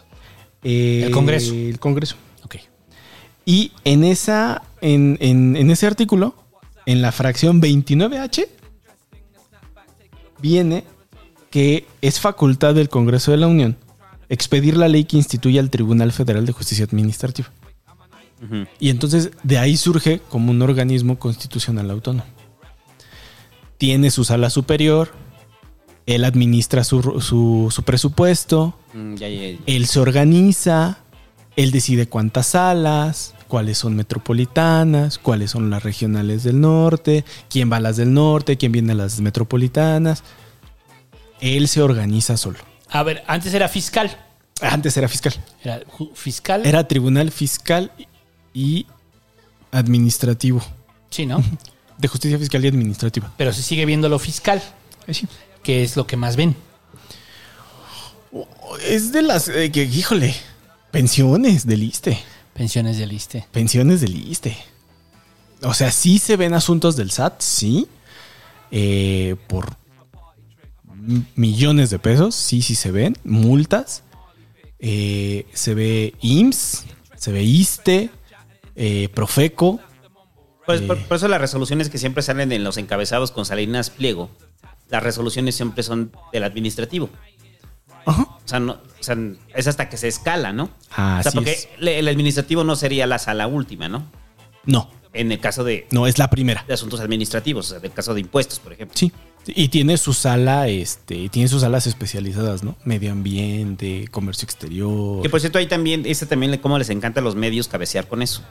O sea, cuando dan resoluciones de las salas de lo administrativo. Sí, sí, pero es, pero es porque estás peleando contra el Poder Ejecutivo. O sea, el, el- Te estás peleando contra el SAT. O sea, eres Salinas Pliego no queriendo pagar impuestos. Ya. sí, lo pierdes en el, en el Tribunal este, Federal Administrativo y te vas a juzgado de distrito. Mm. Lo pierdes en juzgado de distrito, te vas al colegiado. Y te vas para arriba. Ajá. Sí, pero sí, esa es, esa es la razón. Está escondido el origen del Tribunal eh, de Justicia Administrativa. En una de las, es una facultad del Congreso de la Unión crear ese tribunal, pero lo hace un organismo constitucionalmente autónomo. Ajá. Y es primera instancia cuando quieres pelearte con la administración pública federal. Y el Consejo de la Judicatura no entra a, ni- a nivel de, de recursos humanos con el administrativo. No. O sea, tienen su propio Consejo de la Judicatura. Así es. ¿Y cuál es el y por qué y por qué no por qué no forma parte del poder judicial? Porque el poder judicial federal no es primera instancia. Sí, el ya. poder judicial de la Federación no tiene ni un juzgado de primera instancia. Ni uno. Entonces por eso no puede formar parte. Ok. ¿no? E- En esa parte la estructura es como si fuera un. como si la administración pública federal fuera un estado. No tiene su poder judicial, ¿no? Porque no dirime otros asuntos. Pero como es administración pública, es, es administrativo, sí tiene su tribunal administrativo. Pero no depende del poder del poder ejecutivo ni del judicial, porque es primera instancia. Esa parte, allá, solito. ¿Podría ser contra el propio Poder Judicial? Mm, No, porque. No, porque el Poder Judicial le revisa al administrativo sus eh, sentencias. Mm, ya. Sus sentencias. Y de hecho, eh, por ejemplo, en muchos acuerdos de vacaciones, en días de asuetos, la, la sala superior el, este, busca que se parezcan a los del Poder Judicial. Por ejemplo, la próxima semana, el Poder Judicial no trabaja jueves y viernes. en el calendario del Tribunal Administrativo no solamente no se elaboraba el jueves. El martes salió acuerdo de sala superior, donde jueves y viernes no se trabaja para trabajar igual que el Poder Judicial. Muchos abogados, güey. Siempre hacen eso. Con la pandemia lo hicieron, güey. Muchos abogados, Con la sea, pandemia lo hicieron, güey. Cuando, cuando se oía el run run de que el Poder Judicial, de que el- la, la Suprema iba a ampliar, que el Consejo iba a ampliar el otro mes, otros dos meses el resguardo, empezaba del Tribunal Administrativo. La- el, el Consejo va a ampliar, seguramente nosotros también. Y amén. y amén. Saldívar ha hablado. Entonces sí se cuadran, o sea, al final sí se cuadran. No, pero solo para los días festivos, güey. Sí. Sí, y- y- y- Y para las comidas de fin de año. O sea, Y por ejemplo, para en términos de jurisprudencia de tesis, el Tribunal Administrativo toma en cuenta las del Poder Judicial, Ah, ok. las de la Suprema. La Suprema no toma las del Administrativo. ¿No? Está por arriba. Eso le voy a hacer caso a esos güeyes. sí. Ok. Sí, por eso. Por eso el. Pues bueno, pues vamos a los rollos políticos, ¿no? ¿Cuál, es- cuál es el primero? Vamos a los rollos políticos. Eh, te digo cuál es. Aquí lo teníamos. A ver, la conformación actual. Ah, es que lo del asunto de la, la conformación por afinidad al partido gobernante, eso lo hablamos ahorita, ¿no? Sí. Pero podemos hablar de la conformación actual, ¿Cuál es la conformación actual? de la Suprema Corte. Son, O sea, ¿cuántos- son tres de Morena, ¿no? Son tres de Morena que se, sí fueron metidos. eh, pues fueron rápido, ¿no? Tal cual arrancó el sexenio y el presidente metió uno. Y, des- y el año pasado metió dos, ¿no? El año pasado metió dos, que fueron muy rápidos esos dos. Entre ellos el segundo que fue el caso de Medina Mora, ¿no? O sea, cuando hicieron renunciar a Medina Mora. Porque, a ver, hasta el momento usted sigue pensando que Medina Mora eh, ya se había cansado de ser ministro, anda de vacaciones. O sea, lo dijimos, güey, en el Pasquín, cuando fue lo de Medina Mora. O sea, de que mucha gente tenía como esta impresión de que el presidente eh, había dotado de impunidad a Medina Mora. ¿Y qué creen? Estaban en lo correcto. Porque Medina Mora, hasta el momento, ¿qué sabemos de Medina Mora, güey? O sea, ¿qué sabemos de que haya un proceso contra Medina Mora? No lo hay. Simplemente se le dio, eh, se le dijo, oye, te quieres retirar amablemente como ministro de la Suprema Corte porque si no, pues vamos a ir contra ti. Entonces Medina Mora, eh, que, que- ese es el rollo, o sea, Medina Mora fue cercano a Peña, pero está vinculado con Calderón. Medina Mora entra con Calderón, ¿no? Entonces yo lo digo para, para que vean el perfil de los ministros que van entrando, ¿no? Son, son, a ver, ya lo tengo. Son tres que entraron con Calderón, Saldívar, Luz María Aguilar y Jorge Mario Pardo. Ajá. Luego, ya con Peña, es eh, Alfredo Gutiérrez Ortiz, Alberto Pérez Dayán, Javier Lainez, Po- ¿qué es? Potisek. Y. ah, no falta más. eh, Norma Lucía. O sea, llevamos. A ver, dijimos tres con Calderón, ¿verdad? Ajá. Entonces, con Peña son, entonces habíamos dicho Alfredo Ortiz, eh, Alberto Pérez, Javier Laines, Norma Lucía, eh, cuatro con Peña. Y con el PG son Juan Luis González, Yasmín Esquivel, Ana Margarita Ríos Fajad y Loreta Ortiz Aif. O sea, ah, nos son, faltaba Loreta. entonces son cuatro, sí, cuatro. ¿no? Digo, es importante Loreta tiene meses. Al final lo que hace este sistema de elección de, de, este, ministros de la Suprema Corte y que duren tanto tiempo, pues es que ahorita ya no hay nadie de, de, por ejemplo, de, mm, de este del sexenio de, de Fox, pero sí hay de todavía hay del Calderón. sexenio de Calderón. ¿no? Y era, era uno más, que era este Medina Mora, ¿no? Ajá, al cual doblaron. Al cual algo le pasó, que pues Que sabían que tenían con la que le pisara. y entonces lo hicieron, misteriosamente renunció, ¿no?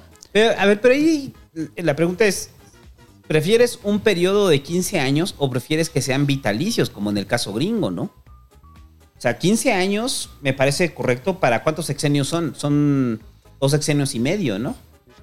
Pues sí, el, O sea, problema, creo- el sí. problema es que ya deberían de retirarse, güey. O sea, es que el tema es, tienes a Olga Sánchez que brinca del poder judicial al poder legislativo y luego brinca al poder No, no. ejecutivo y en el mismo momento renuncia al poder ejecutivo y se va de nuevo al poder legislativo. Eh, o sea, en el caso de Olga, pero es un caso muy específico el de Olga, ¿no? Sí.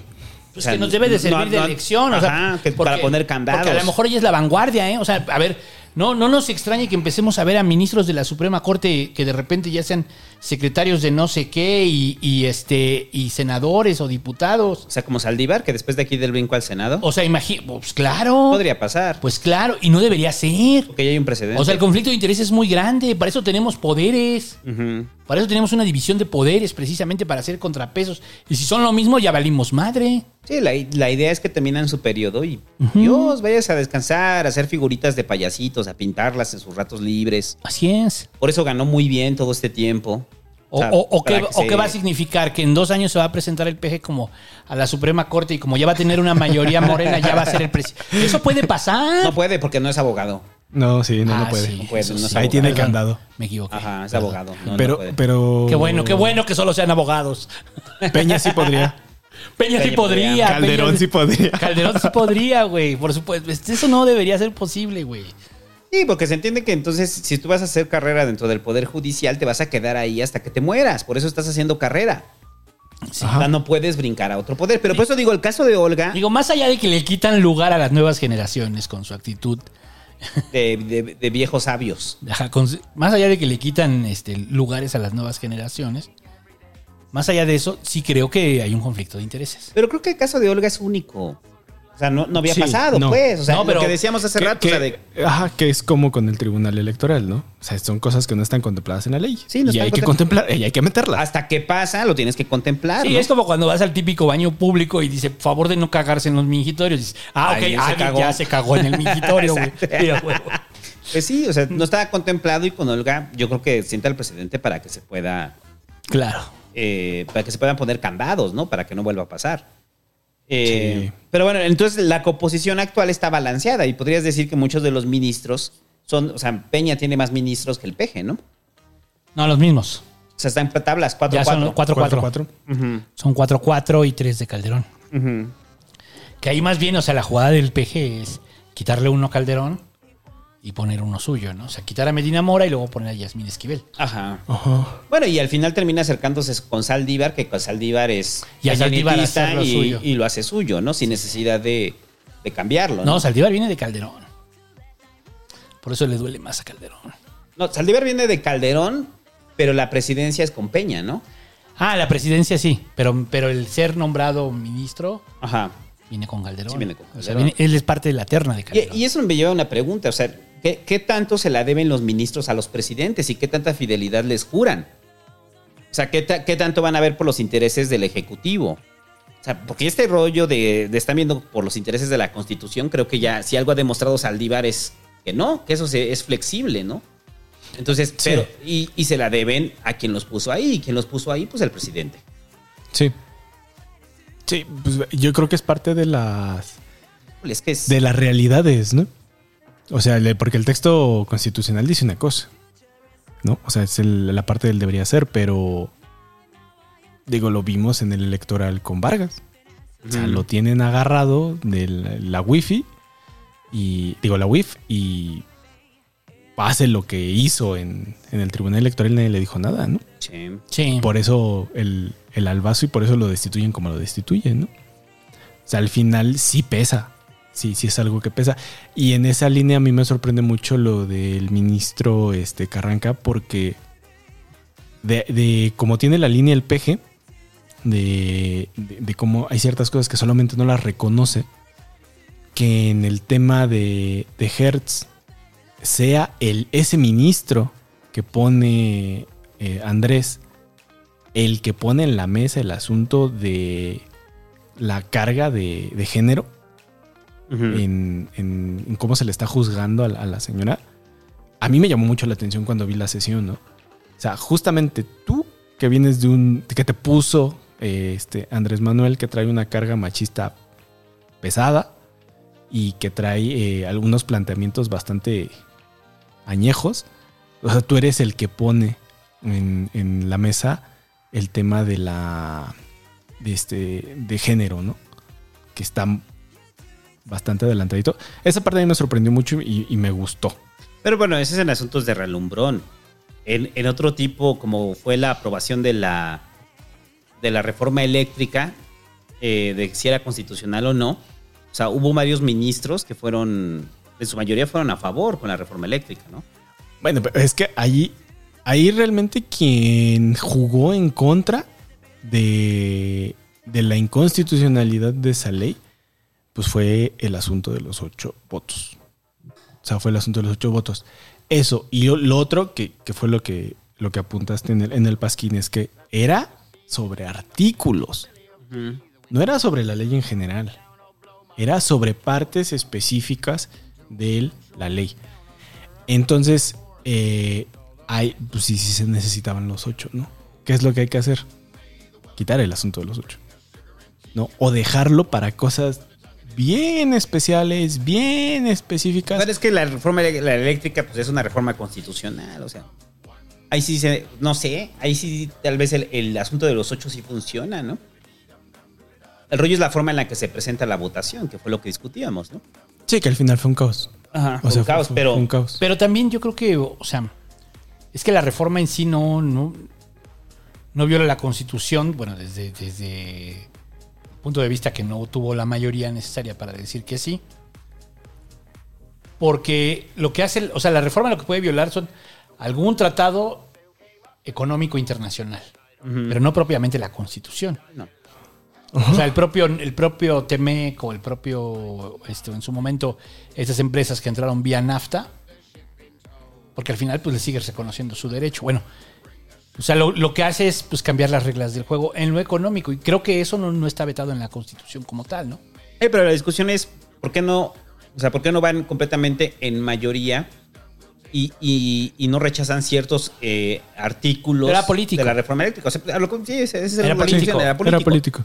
Sí. Entonces, como era político, pues sí voto, pero hay unos que me reservo, ¿no? Entonces, la pregunta para la. O sea, se tendrían que reformar las. O sea, sabiendo que siempre hay una carga política dentro de la Suprema Corte, se tendría que reformar el sistema de votaciones en porcentajes. O sea, va, o sea, es conveniente que se quede el 8, porque yo veía, yo platicaba con el búho soñador y decía que. O sea, para ti el asunto de los 8 sigue siendo una mamada, ¿no? Pero para mí, o sea, hay una parte que me hace sentido en ciertos puntos relevantes. O sea, no puedes simplemente sacar con el 50 más 1 una, una decisión de la Suprema Corte, ¿no? Sí tiene que haber una gran mayoría. E- Es que ese- eh, el tema es ese. ¿En qué, para qué asuntos, para qué temas? Eso por un lado. Y por el otro, eh, a lo mejor es este una visión muy de, constitucionalista, pero es o es constitucionalista, eh, o es va con la constitución o no va. Punto, ¿no? Eh, o sea, esa, esa parte es la que a mí me causa ruido. O sea, por partes, o sea, el espíritu de la ley es una. O tiene que ser uno. Y es ir acorde a lo que dice la Constitución.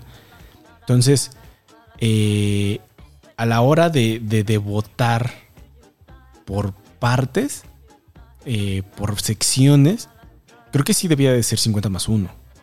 Ajá. O sea, 50 más 1. O, en- o en casos como el de Hertz. Ajá. O sea, sí sería O sea, re- que no son propiamente constitucionales, ¿no? Ajá. O sea, creo que, y creo que así serviría para acelerar eh, muchas decisiones de la Suprema Corte, ¿no? Sí, sí. O sea, cuando es control de la constitucionalidad, o sea, sí.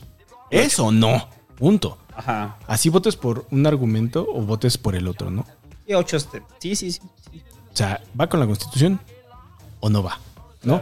Y ahí yo, yo- yo creo que ya entraría mucho la parte del, eh, política y la parte del que dice el, el presidente de asumir su responsabilidad, ¿no? De si se ponen de acuerdo y votan algo que sí va contra la constitución como constitucional, pues es que ahí sí ya, pues es asunto de los ministros cuando es así de ocho, ¿no? Cuando están los ocho votos. Claro. Híjole. Y, y que son las partes políticas, ¿no? Al Sí. final de cuentas. Bueno, ¿y qué, cuál es el otro tema?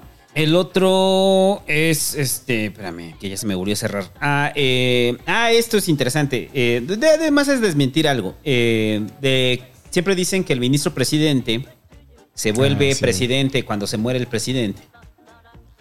Y eso yo creo que viene de qué tiempos. Del juarismo. Del juarismo, sí, desde allá, ¿verdad? Sí. Porque ni con, o sea, ni, ni Huerta lo hizo, ¿no?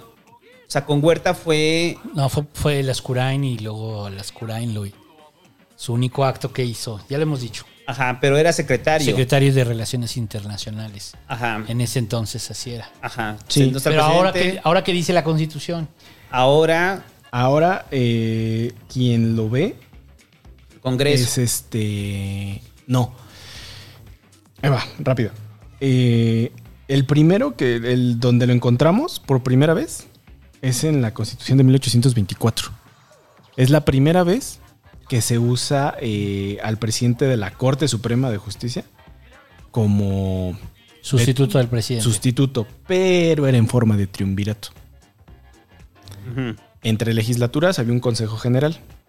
Y ese consejo general, junto con el presidente de la Suprema, asumían el, el- el rol del poder ejecutivo si faltaba.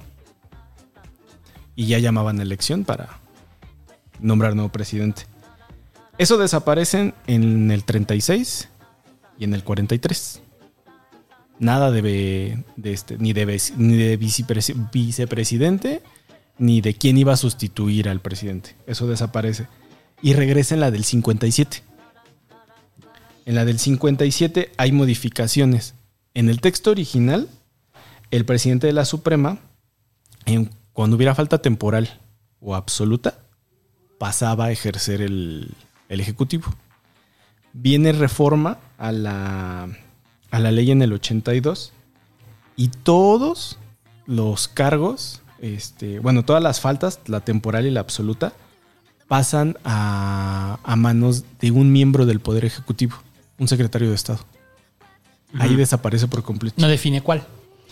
Era el de gobernación o el de relaciones exteriores. que fue lo que. Y Ah, paulatinamente como empieza a surgir primero el sustituto, después el interino y después en otra reforma aparece el provisional.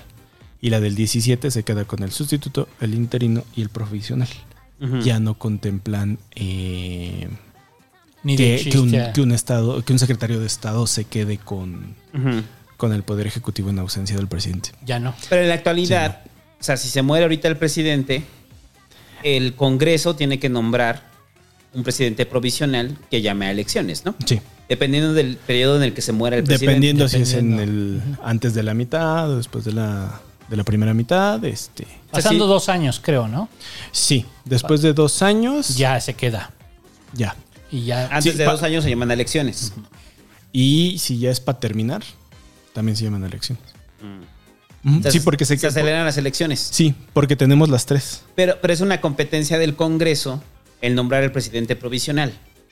Por acuerdo del Congreso, ¿no? ¿Tú sabes el desgarriate que se arma? No, pues es lo que decía en algún momento cuando estaban con el rollo este de que si se moría el peje. Digo, no mames, ¿saben lo que va a pasar eso a nivel del Congreso? O sea, va a ser una pinche locura. ¿Quién va a ser el interino? Y si algo aprendimos del caso de Bolivia, es que el interino se puede volver loco, güey. Sí. y llegar con la Biblia. Y terminar en un calabozo. Ah, Exacto. Entonces, Saludos a Janine Añ- Áñez, eh, don Calabozo. en el calabozo, ya desde su calabozo que está escuchando el pasquín. Sí, porque sí le dejan tener su celular. Ajá. Pero entonces, él, o sea, por eso de- de- cuando mucho estaba con el rollo de que, ah, se muera el peje, es, no, es lo menos conveniente, va a haber un desmadre en el Congreso. Sí, no. Porque tiene que ser, o sea, y, y se tendría que aprobar, según yo, se tendría que aprobar con el 50 más 1, el presidente provisional. Entonces, obviamente sería alguien de Morena, pero ¿quién sería ese de Morena, no? Y fue muy poco, ¿no? El periodo del vicepresidente en México, ¿no? Sí, Duró sí, muy y poco, fue muy al principio. Fue muy... al- Y, No, fue, pero... y fue por la. Pero, por ejemplo, en la, en la de... Antes de la del 17. En la del 24. El vicepresidente estuvo en la del 24. Pero, por ejemplo, pues fue Madero y Pino Suárez, ¿no? Por eso Eran sí, pero, presidente y pero a partir de la del vicepresidente. 17 desaparece el vicepresidente. Y ahí desaparece el vicepresidente. No, pero lo de. Sí, porque lo de Pino Suárez es en el 12, ¿no? 13. Más o menos. Y estaba en vigor la. La, la constitución del 54. La de, no, la del 57, La del Con las 57. reformas del 82. Ahí venía lo del vicepresidente, no. ¿Cuándo se habrá puesto? el- Bueno, eso cu- cuando hagamos el poder ejecutivo, ya nos estamos debrayando. ¿Qué más falta? Ya llevamos tres horas, o sea, no va a haber. Ya, este, ya, ya es lo último. Nada más faltaba lo de la reforma de Cedillo. Ah, sí. Que le decía al búho que yo, en mi desconocimiento del, del Poder Judicial, O sea, yo no sabía de la reforma de Cedillo, pues yo estaba muy morro, ¿no? Entonces ahí. Estábamos. Está bueno, estábamos muy morros todos. Eh, y, o sea, antes había una mayor cantidad de ministros. O sea, con la reforma de Cedillo es cuando se reduce a 11. Y uno de los ministros que entra de los cambios que hace Cedillo, eh, al momento de que saca a todos los ministros, bueno, que reduce el número de ministros, es Olga Sánchez Cordero. Sí, o sea, la fórmula que tenemos de 11 se la debemos a Cedillo Sí. ah, en el 94, ¿no? Sí.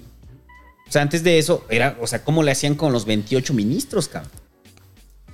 Ay, güey, no, ahí sí, ahí sí el proceso te lo, te lo voy a quedar a deber. No, digo, es interesante porque el voto de 28 ministros y la discusión es puta, deben haber sido aburridísimas. Y no había internet para seguirlas. Partido de fútbol. Ajá, pues sí, sí, cagaba. ¿Qué es eso, güey? 14 de un lado, 14 del otro y a la chingada. Y hasta güey. bancas alcanzan, ¿no? Ajá. Hasta banca tenían, sí. Sí, o sea, tenían 11, 11 y tres cambios. Sí. Y, Y uno, y uno fungía de director técnico, ¿no? No, el secretario de acuerdos. De, que- de el que tomaba lado- la votación. De cada lado, güey, había un secretario de acuerdos y era el que. y ya, vámonos, que ya duró un chingo este pasquín tapado. Este. Gracias al Búho Soñador, muchachos. Aplausos al Búho Soñador que nos vino a aclarar todas las dudas del Poder Judicial. En algún momento haremos una segunda parte, este, pero ya con el sistema penal, ¿no? O sea, el sistema penal que. Pues mira, está el sistema penal, está el electoral que decíamos hace rato. O sea, este, ver todo lo, la legipe, el- las funciones del Ay, tribunal. madre, Alejipe. este, cuando, cuando el tribunal decía, están mal, pero ¿qué crees? Los colegios electorales te van a decir, sí, sí, estás mal. Después de la ¿No? elección, después de la elección de, de, de la más reciente, la, la que va a estar chida, la del Edomex, sería como chido abar- abarcar toda la Legipe, ¿no? Ujú. Porque vamos a poder revisar punto por punto este, quiénes están violentando la Legipe, ¿no? Sí, Eso va a ser interesante. sí, sí, porque el tribunal, en la materia electoral, el tribunal electoral da para uno solito. Y ya, vámonos, que ya Vámonos. es bien noche, ya son las nueve, eh, Ah, la madre. Pero puede ser las 9 de la mañana si lo está escuchando después. Muchas gracias a los Patreons, muchachos, que hacen posible el Pasquín Tapado. Perdone usted que no, que no habíamos hecho Pasquín Tapado, eh, pero la verdad es que se nos había complicado. Se luego pegó la Semana Santa. se pegó la Semana Santa, por eso no íbamos a sacar. Recuerde que tenemos el compromiso de sacar por lo menos un Pasquín Tapado al mes, pero pues ya no nos dio tiempo por la Semana Santa. Estuvimos con las piñas coladas. ¿Cómo vamos a estar desnudos con piñas coladas y cangureras si no nos dan permiso de irnos de vacaciones? Pero aún así, gracias a todos los Patreons, este, este es- vamos a tratar de hacer el siguiente en 15 días, ¿no? 15 días, 3 semanas máximo para hacer el siguiente Pasquín Tapado, para que tengan dos por lo menos en, En mayo. en mayo para compensar el que no hubo de abril. Eh, y el Pasquín Tapado es traído a ustedes gracias a sus maravillosos Patreons. Si usted lo está escuchando esto después, varios meses después, pues qué lacra, hágase Patreon, patreon.com, diagonal el Pasquín. Así sustentamos este, estos programas informativos que le enseñan más que la Facultad de Derecho. A huevo, ¿cómo no? Gracias al búho soñador, muchachos, que les vino a dar clases. Si usted ha decidido a partir de esto ser abogado, culpa al búho soñador, muchachos. El búho soñador es el culpable que no. Muchos te van a decir ahorita, ya encontré mi vocación. Tengo que dar mi boca. Yo quiero ser abogado. Le digo, no, necesitamos más cosas en este mundo, menos abogados. Y que si hay algo en este país son abogados y médicos. Así, exactamente. Siempre hay uno en cada familia, abogado o médico. Y los dos generalmente odian al abogado y odian al médico. Eh, Porque se pelean a ver cuál es, cuál- qué carrera tiene más antigüedad y cuál es más solemne que la otra. Ah, sí, cuál tiene los protocolos más pinches anquilosados. Eh, este podcast es traído gracias a Fermse, a Héctor Joaquín García Torres, a RCXM24, a Eduardo RZTX, a Brian González, a Orlando Quesada, a Cremalí Cofen, a Axel Sandoval, a Titán Esquía, a Jack, a Juan Rodríguez, a, Isael, a Isel Castro, a Desni, a Mauricio Capilla, a Gustavo Fernández, a Rafa Loranca, a Víctor Valdés, a Bruno Cervantes, a Renato Chacón, a El Santo y el Búho. Entonces se puso de Nico y El Santo y el Búho. Ok. A Ricardo Martínez, a Sandra Martínez Joaquín, a Yaret, Yair Flores, a Omar Gómez, a Ángel Ramírez, a Iván Eduardo Valdivia, a Jesús Octavio Olivares, a César Bucio, a Alan Mauricio Adame Donati, a Leonardo Cisneros, a Yao Tonki, a Miguel JGB, a Estela Gutiérrez, a Roberto Palazuelos, a Tanijo Tanig Curo Prometeo, a Horacio Alonso, a Lee Jean Vega, a Ulises Antonio Sámano, a Jesús Alberto Viu, a Osvaldo Rodríguez, a Ledrar, a Adac, a Ad, a, Emilio Burgueño, a Mi Hijo de la Noche, a Salvador, a Gerardo, a Belier Molocide, a Marco Medina, a Zafunki, a Luis Delgadillo, eh, a Marco Silva, a Javier Rosas Uribe, al Bunky, a Daniel Satanás Moreno, a Italo, a Andrés Daniel Manjarres Velasco, a Cristian Omar Ortiz Palacios, a Mario Alberto R, a José, a Rodrigo Albarrán, a Olga Sánchez Cordero.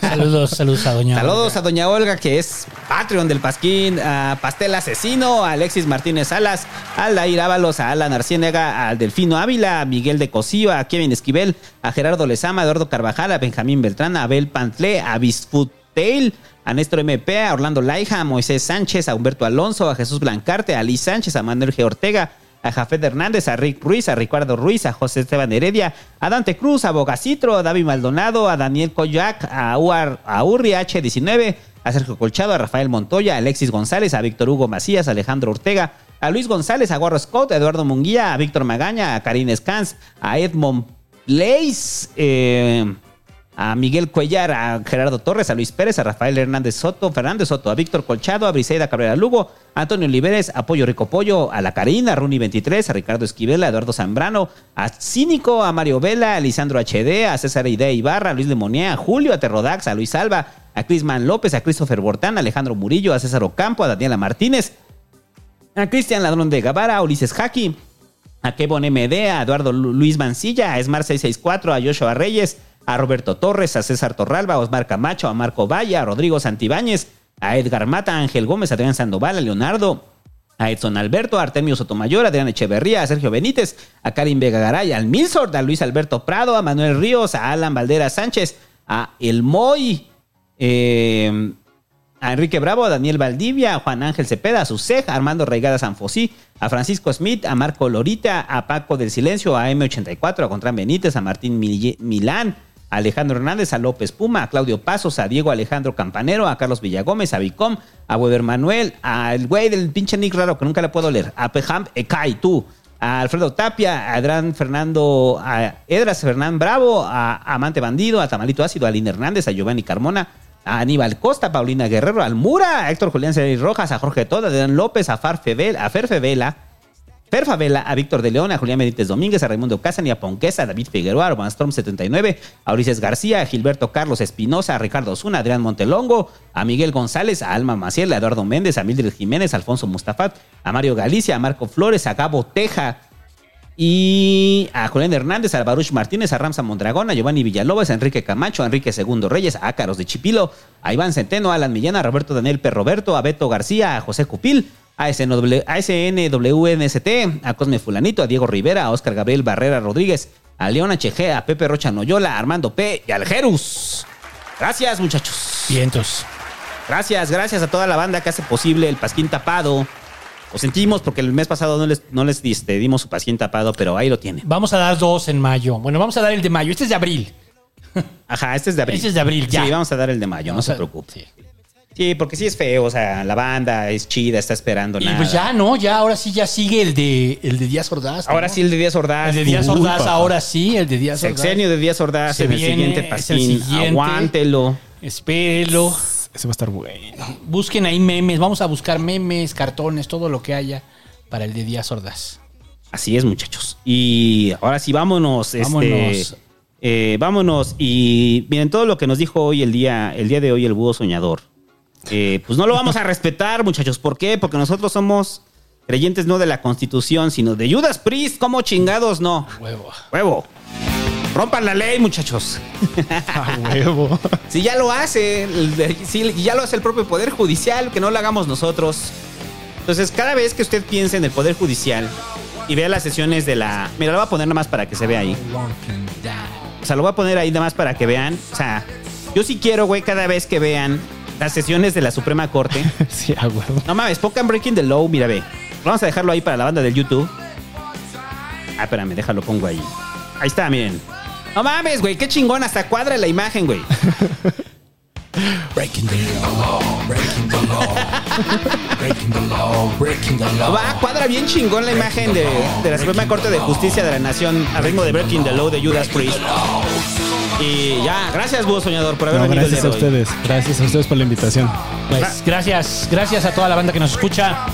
Breaking the Law, ¿no? Breaking the Law. A huevo, vámonos. Como lo hacen los ministros, valiéndoles verga. Ahí están, muchachos. ¿Cuál pinche constitución? Quédense ahí viendo la. Quédense ahí viendo la sesión de la Suprema Corte al ritmo de Breaking the Law. Nunca ver algo igual, solamente aquí en el Pasquín. Adiós. Breaking the law, breaking the law, breaking the law, breaking the law.